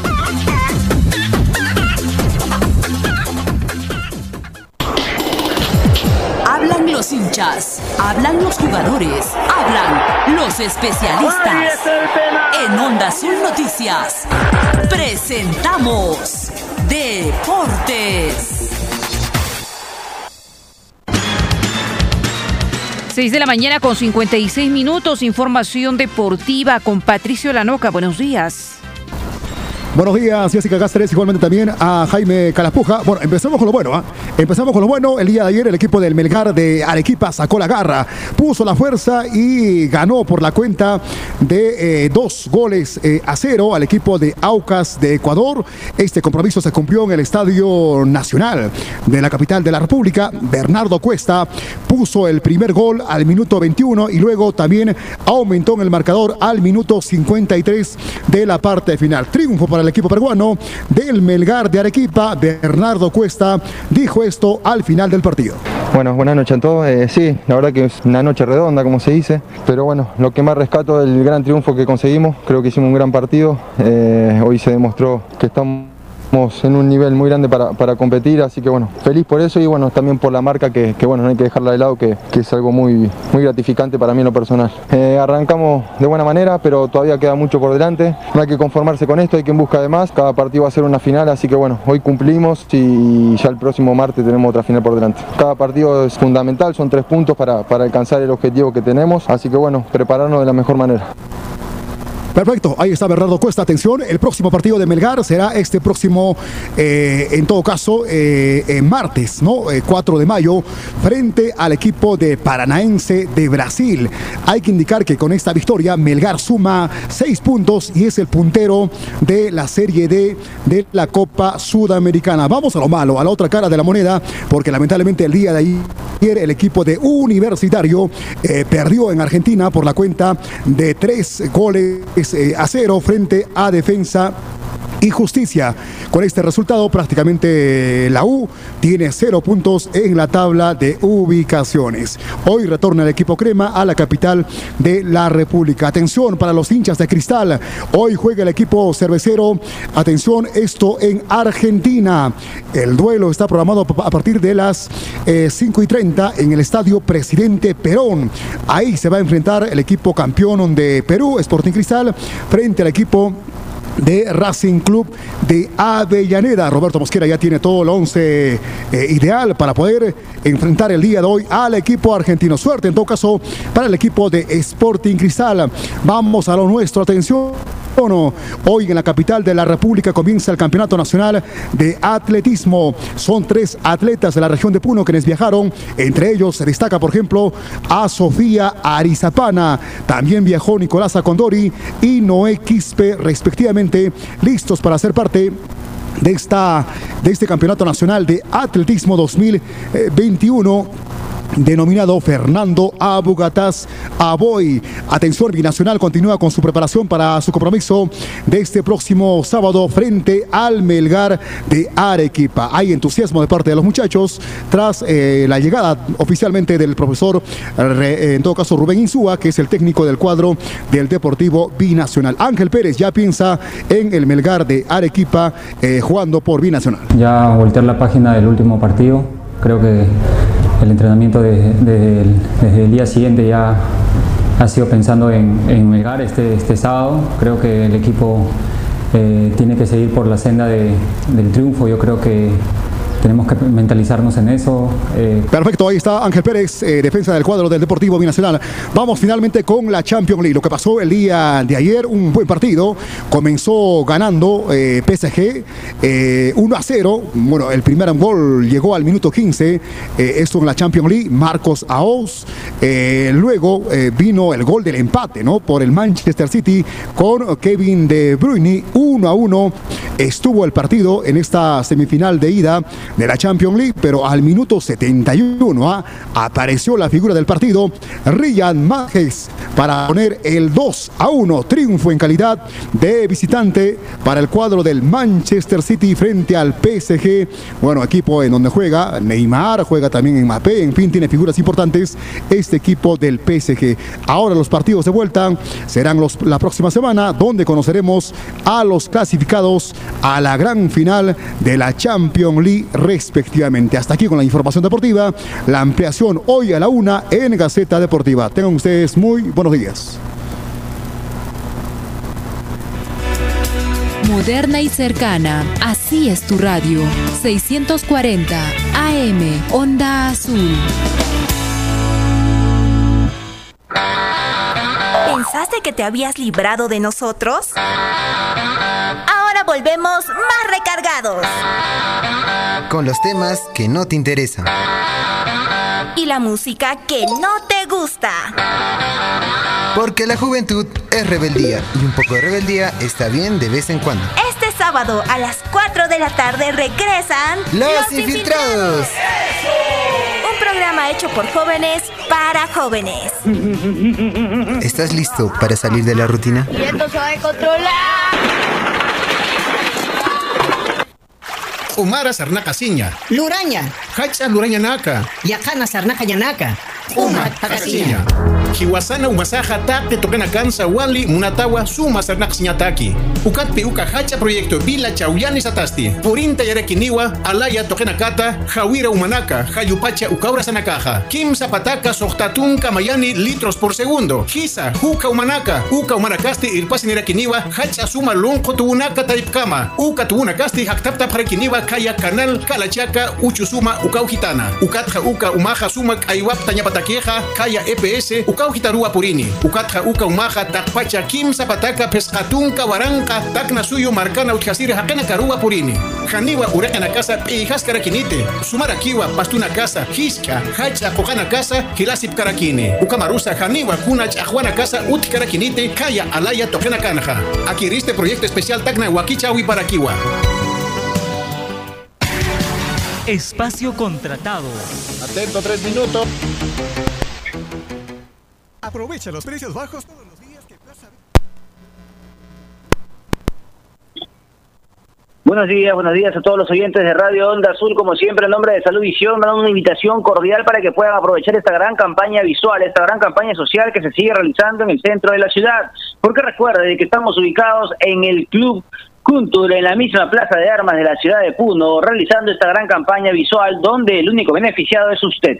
Usted que me está escuchando a esta hora de la mañana, usted que pueda aprovechar y acercarse con la familia el día de hoy. Hoy día, jueves, de 9 de la mañana a 8 de la noche, en horario continuo, sin descanso. La atención, como siempre, personalizada, especializada, contando con especialistas de primer nivel y equipos de alta tecnología y cumpliendo con todos los protocolos de bioseguridad para que usted y su familia estén protegidos al 100%. Así que aproveche, acérquese al Club Kuntur en la Plaza de Armas de la ciudad de Puno y pase estos seis exámenes especializados de la vista. Hablamos del examen de agudeza visual, medida de la vista computarizada, descartes de catarata y de carnosidad, de ojo rojo y de ojo seco. Hacemos también despistajes del ojo perezoso, del queratocono y de cualquier dificultad visual en general como la hipermetropía, miopía, el astigmatismo o la presbicia. Todos los exámenes le cuesta y le vale solo 10 soles, pago único de 10 soles y donde además de ello el 2 por 1 aproveche, el 2 por 1 sigue aún, aún eh, con esta gran promoción Salud Visión, 2 por 1, ingresan dos pacientes, solamente paga uno, de esta manera puede venir con el papá, con la mamá, con el abuelito, la abuelita o traer al esposo, la esposa, al familiar más cercano o los pequeños de la casa los puede traer para hacerse un chequeo integral de la vista, porque este 2 por 1 usted lo, lo puede aprovechar el día de hoy de 9 de la mañana hasta las 8 de la noche en el Club Kuntur. Esta consulta integral de la vista es importantísima para que usted pueda prevenir enfermedades visuales, pueda mejorar su calidad visual y a la vez recuerde que Salud Visión le da la oportunidad de que pueda también renovar sus lentes de medida, adquirir nuevos lentes de medida a precios súper económicos, todo con el 50% de descuento, lentes fotocromáticos que se oscurecen en el sol y se aclaran en la sombra, lentes Blue Defense con el filtro para la luz de la computadora y del celular, estos Blue Defense los puede encontrar a mitad de precio. Imagínense, un lente Blue Defense con todo y montura le puede salir de solo 150 soles. Algo que una óptica le puede costar más de 300 soles. Aquí lo encuentra a mitad de precio. Fabricamos también lentes en resinas antirreflejos, antirrayaduras, lentes hidrofóbicos, antiempañantes, lentes multifocales progresivos que tienen tres medidas en uno. Todo lo que necesites para mejorar tu calidad visual lo encuentras con Salud Visión con el 50% de descuento en el Club Puntur, así que aprovechalo, date un salto con la familia, hazte ver los ojitos con Salud Visión. Recuerda de que es importante cuidar tu vista. Si sufres de algún malestar, ardor, escosor, lagrimeo en los ojos, enrojecimiento en los ojos o por ahí no estás viendo bien de cerca o de lejos, aprovecha la campaña y acércate al Club Kuntur. Y si no es así, si estás bien de los ojos, si no tienes ningún malestar, también aprovecha la campaña porque recuerda que es importante hacerse un chequeo integral de la vista una vez al año por un tema de prevención. Así que te invitamos al Club Kuntur, misma Plaza de Armas, ven a nombre de Onda Azul y llévate también tus lentes de sol con protección V400 que te los regalamos por tu consulta. Acércate al Club Kuntur, cuida tus ojos, cuida tu salud, cuida tu vida con Saluvisión. Este fue un espacio contratado. Lo vertido no es responsabilidad de la emisora. Aprovecha los precios bajos todos los días que Plaza Vea tiene para ti. Trozos de atún Campomar, lata por 170 gramos a 3 soles 80 y con tarjeta O a 3 soles 50. Plaza Vea, precios bajos todos los días. Válido del 26 al 29 de abril de 2021 en Plaza Vea a nivel nacional. Stock mínimo 10 unidades por producto. Máximo 5 ofertas por cliente. Publicidad dirigida a mayores de 16 años. Términos y condiciones en www.plazavea.com.pe y en www.tarjetao.pe. En el distrito Pichacán y Laraqueri, cuna del Cajelo y Carabotas, estamos celebrando nuestro 167 aniversario. Te invitamos para este primero de mayo a la audición radial a partir de las 6 de la tarde, transmitido por Radio Onda Azul y sus redes sociales. Ingeniero Pedro Erasmo Ramos Coutinho, alcalde. Onda Azul Noticias, proponiendo alternativas para el desarrollo de la región. Edición Central.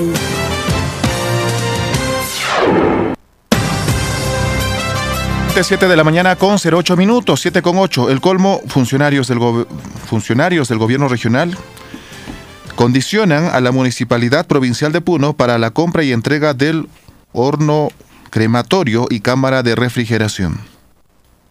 El gerente general de la Beneficencia Pública de Puno, René Pando Mamani, recordó que el pasado año se firmó un convenio interinstitucional entre la Municipalidad Provincial de Puno y el Gobierno Regional para la construcción e instalación de un crematorio en el sector Ventilla de la ciudad de Puno. Sin embargo, hoy habrían surgido nuevas condiciones que no están estipuladas en el convenio. Se dio a conocer que el gobierno regional de Puno estaría solicitando a cambio del horno crematorio y la cámara de refrigeración uno de los edificios administrado por la Beneficencia, que está ubicado en el Girón Moquegua de esta ciudad de Puno, para la instalación de una nueva gerencia regional.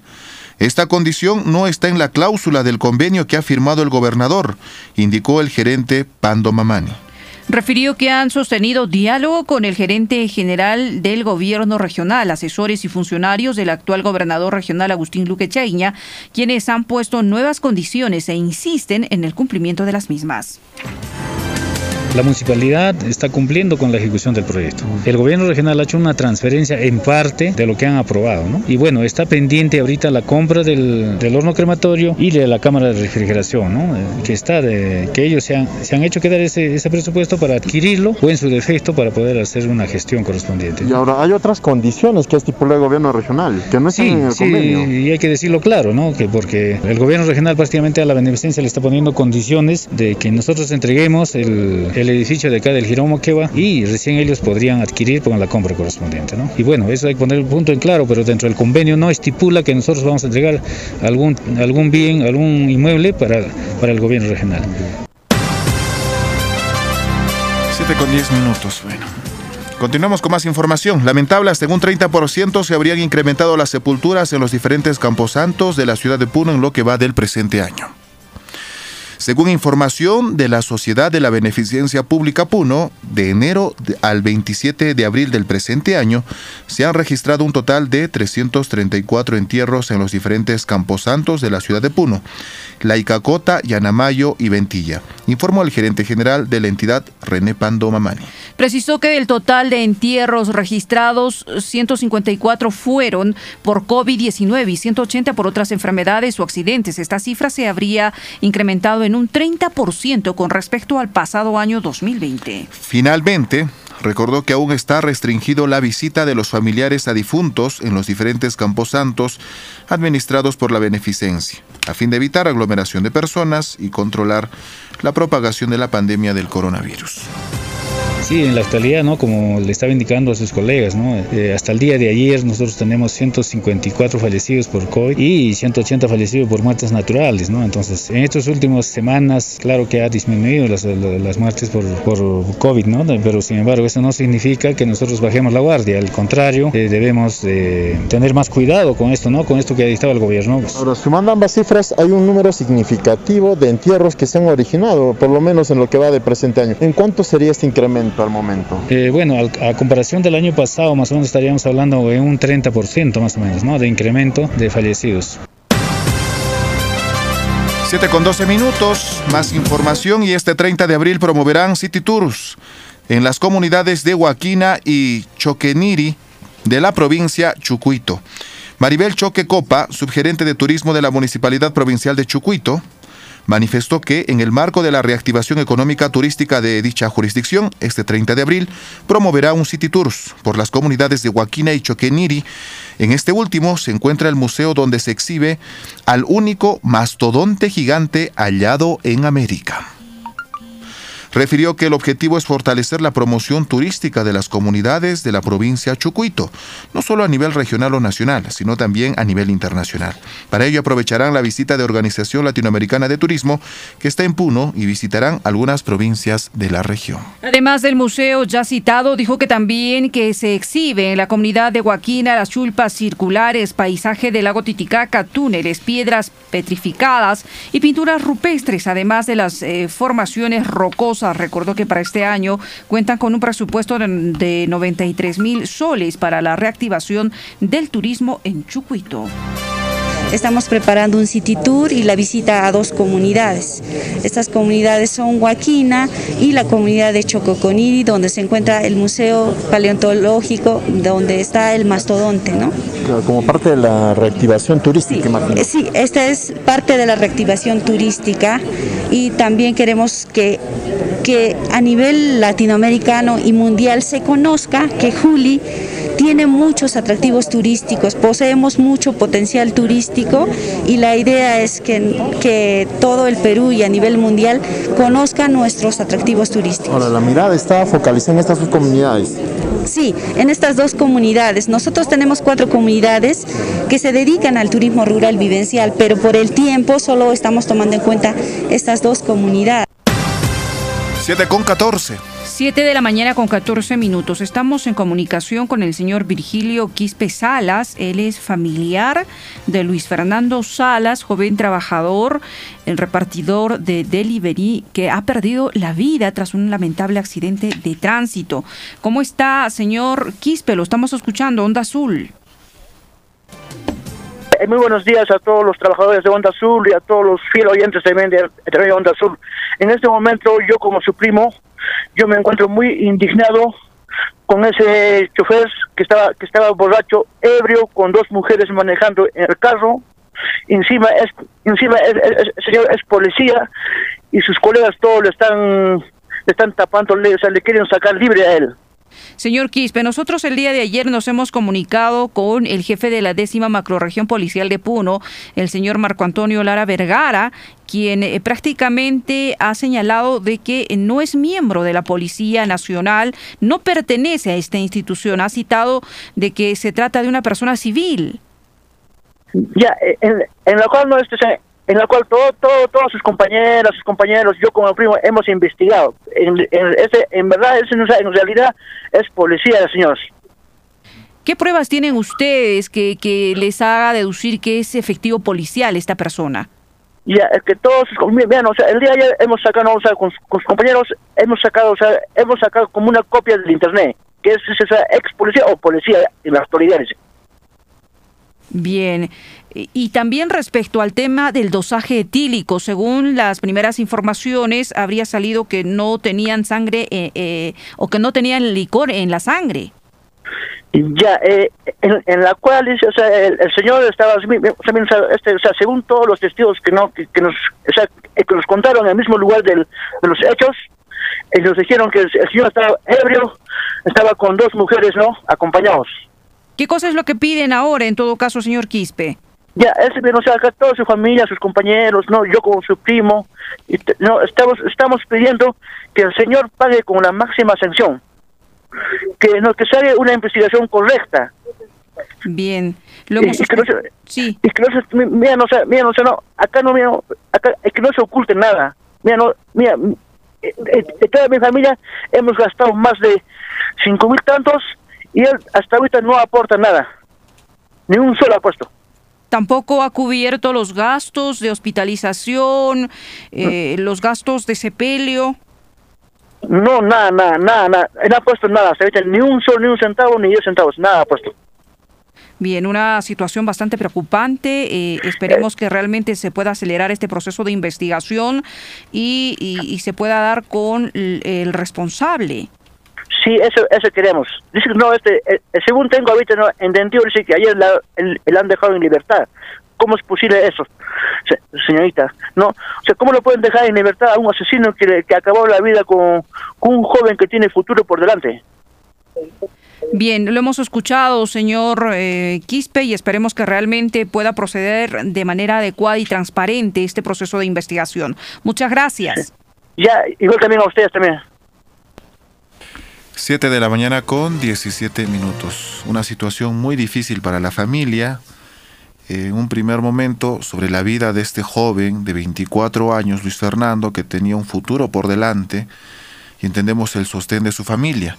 Emprendía pues una actividad eh, de trabajo vía delivery. Es un emprendedor. Sin embargo, por las situaciones que la justicia determinará y que se refiere del pasado lunes, pues se tiene que esclarecer los hechos y si es que el señor eh, Rolando Pantigoso Espesúas tiene responsabilidad, obviamente tiene que cumplir, eh, obviamente con la justicia. Y para eso pedimos a las autoridades de la policía, de igual forma al Ministerio Público, para que puedan acelerar las investigaciones respecto a este tema. 7 con 18 minutos. 7 con 18, cambiamos el tono de la información. Está en comunicación el presidente del Frente de Defensa de los Intereses de la provincia de San Antonio de Putina, el señor Antonio Obregón. ¿Cómo está? Muy buenos días, Onda Azul. Hemos perdido ese contacto. Nos trasladamos hasta Macusani, en la provincia de Carabaya. Juan Choquetocro, lo escuchamos. Buenos días. ¿Qué tal, Jaime? Buenos días a toda la región de Puno. En esta hora de la mañana, pues estamos en comunicación. Vamos a empezar a conversar con los con las autoridades municipales de cada distrito que la provincia de Carabaya, pues cumple siete distritos de aniversario en este mes de mayo. El 12 de mayo estarán pues en los días centrales, este, Jaime. Estoy en comunicación con el alcalde del municipio distrital de Usicayos, el doctor William Sotomayor. Doctor, ¿cómo está? Buenos días. Eh, Radio Onda Azul, ¿cuál es eh, su mensaje de aniversario? ¿Cómo van a recordar este aniversario en el presente año? Buenos días.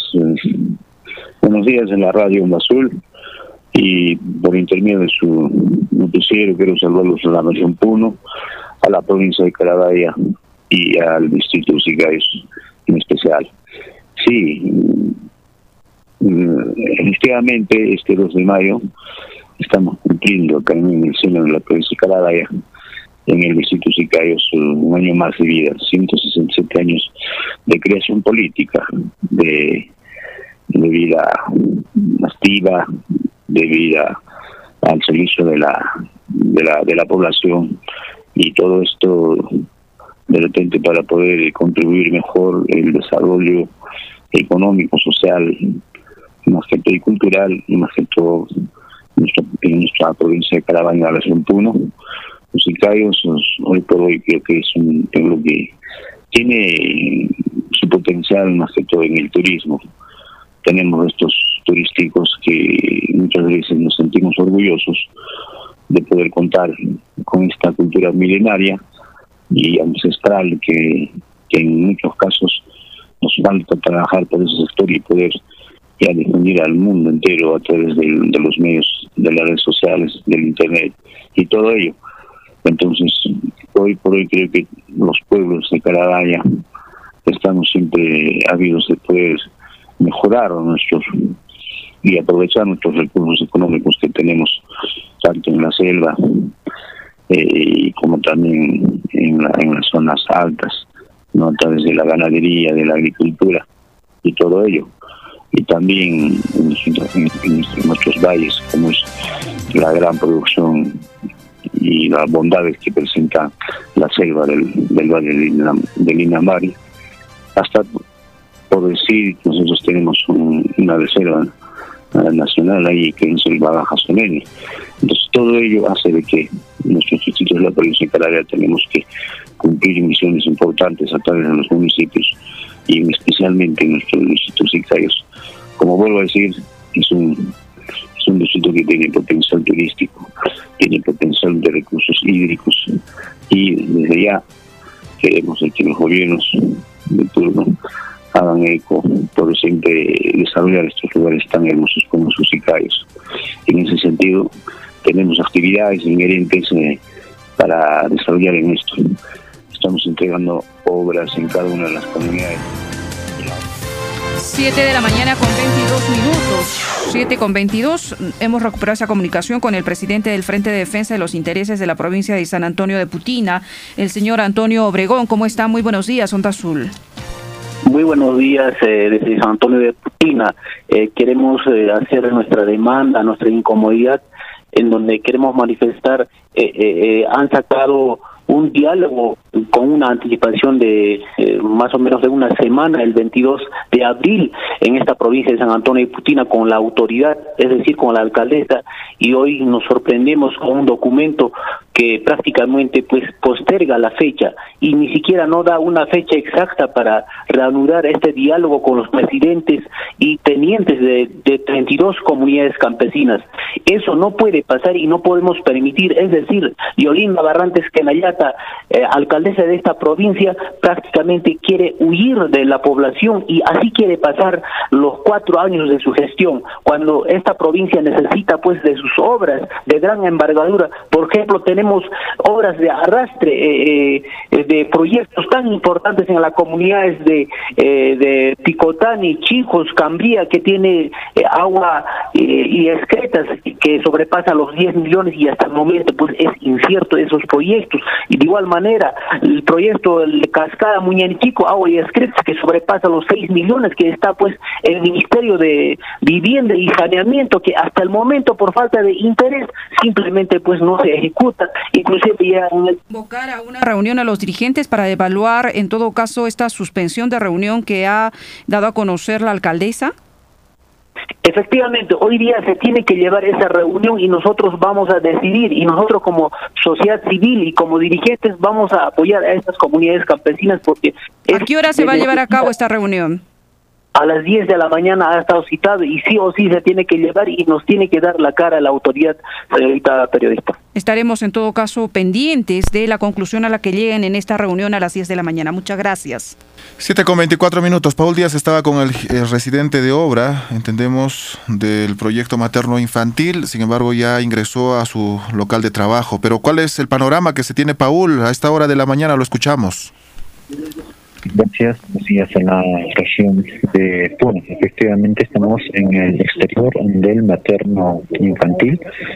Hay que precisar que en estos momentos viene declarando eh, el ingeniero, presidente de obra, Omar Villalobos. Vamos a tratar escuchar lo que viene indicando sobre la situación del materno infantil y su despido. Eso, eso va a depender exclusivamente. No, eh, se le pregunta sobre qué es lo que ha sucedido en referencia. Algo ya, eh, como les explicaba los señores, es algo más interno, propio la. Y ahí no verán sus causales. Eh, mira, en toda hay atrasos por parte de las residencias, generalmente tú vas a encontrar problemas con todos los vas a encontrar problemas con, con informes mensuales, que usted ha permitido ingresar a los consulta sobre el tema de la situación de eh, situación. Recuerda que a mí también me, ha caído el gacho. A mí también me ha caído el gacho. Uno de los no sabría decirte, no sabría. de los cementos estaba el memorándum que ha llegado simplemente es un memorándum simple diciendo que de funciones, listo, yo lo recibo, no hay problema, el día de hoy nos hemos organizado ya para hacer la entrega de cargo. Ingeniero. Eh, un rato el tema del cemento. Este, el, cemento, uh, la obra está, ustedes saben que está paralizada, ¿no es cierto?, por el tema de la pandemia. Entonces, ¿qué pasa? Por ese tema de pandemia, eh, el residente muy, muy, con muy buen criterio en su momento, agarra y presta otra obra que sí estaba en ejecución y que podía gastar ese mes. ¿No es cierto? Es correcto hacer eso, porque si no el material se te maló. Indican que estaba...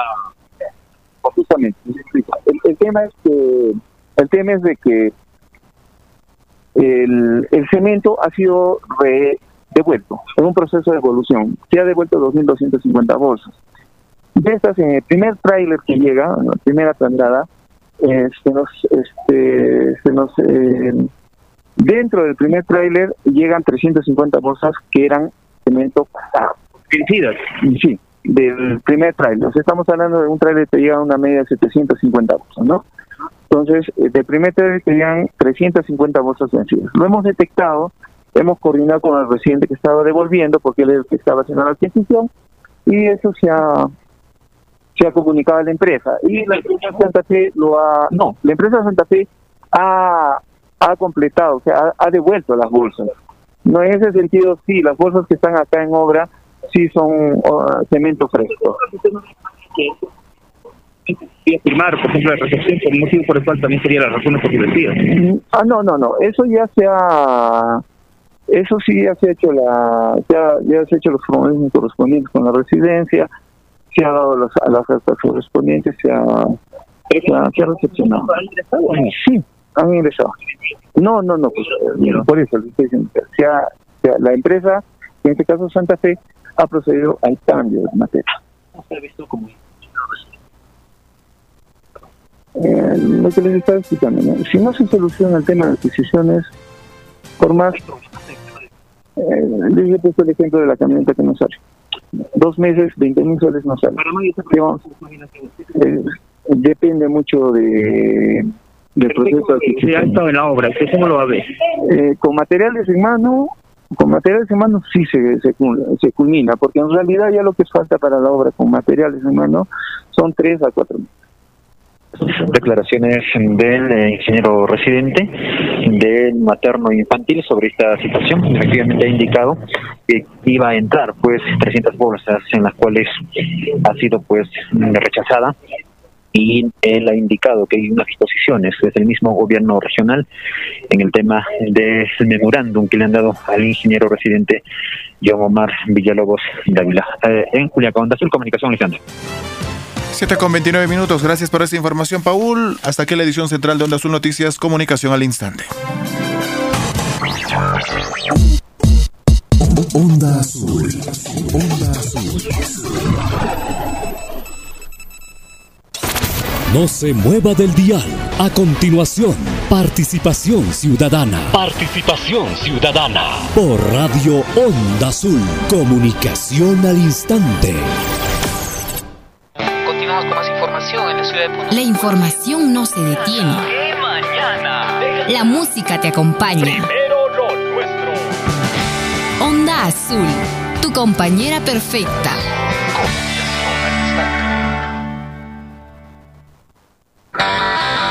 ¿Pensaste que te habías librado de nosotros? Ahora volvemos más recargados. Con los temas que no te interesan. Y la música que no te gusta. Porque la juventud es rebeldía y un poco de rebeldía está bien de vez en cuando. Este sábado a las 4 de la tarde regresan Los Infiltrados. Un programa hecho por jóvenes para jóvenes. ¿Estás listo para salir de la rutina?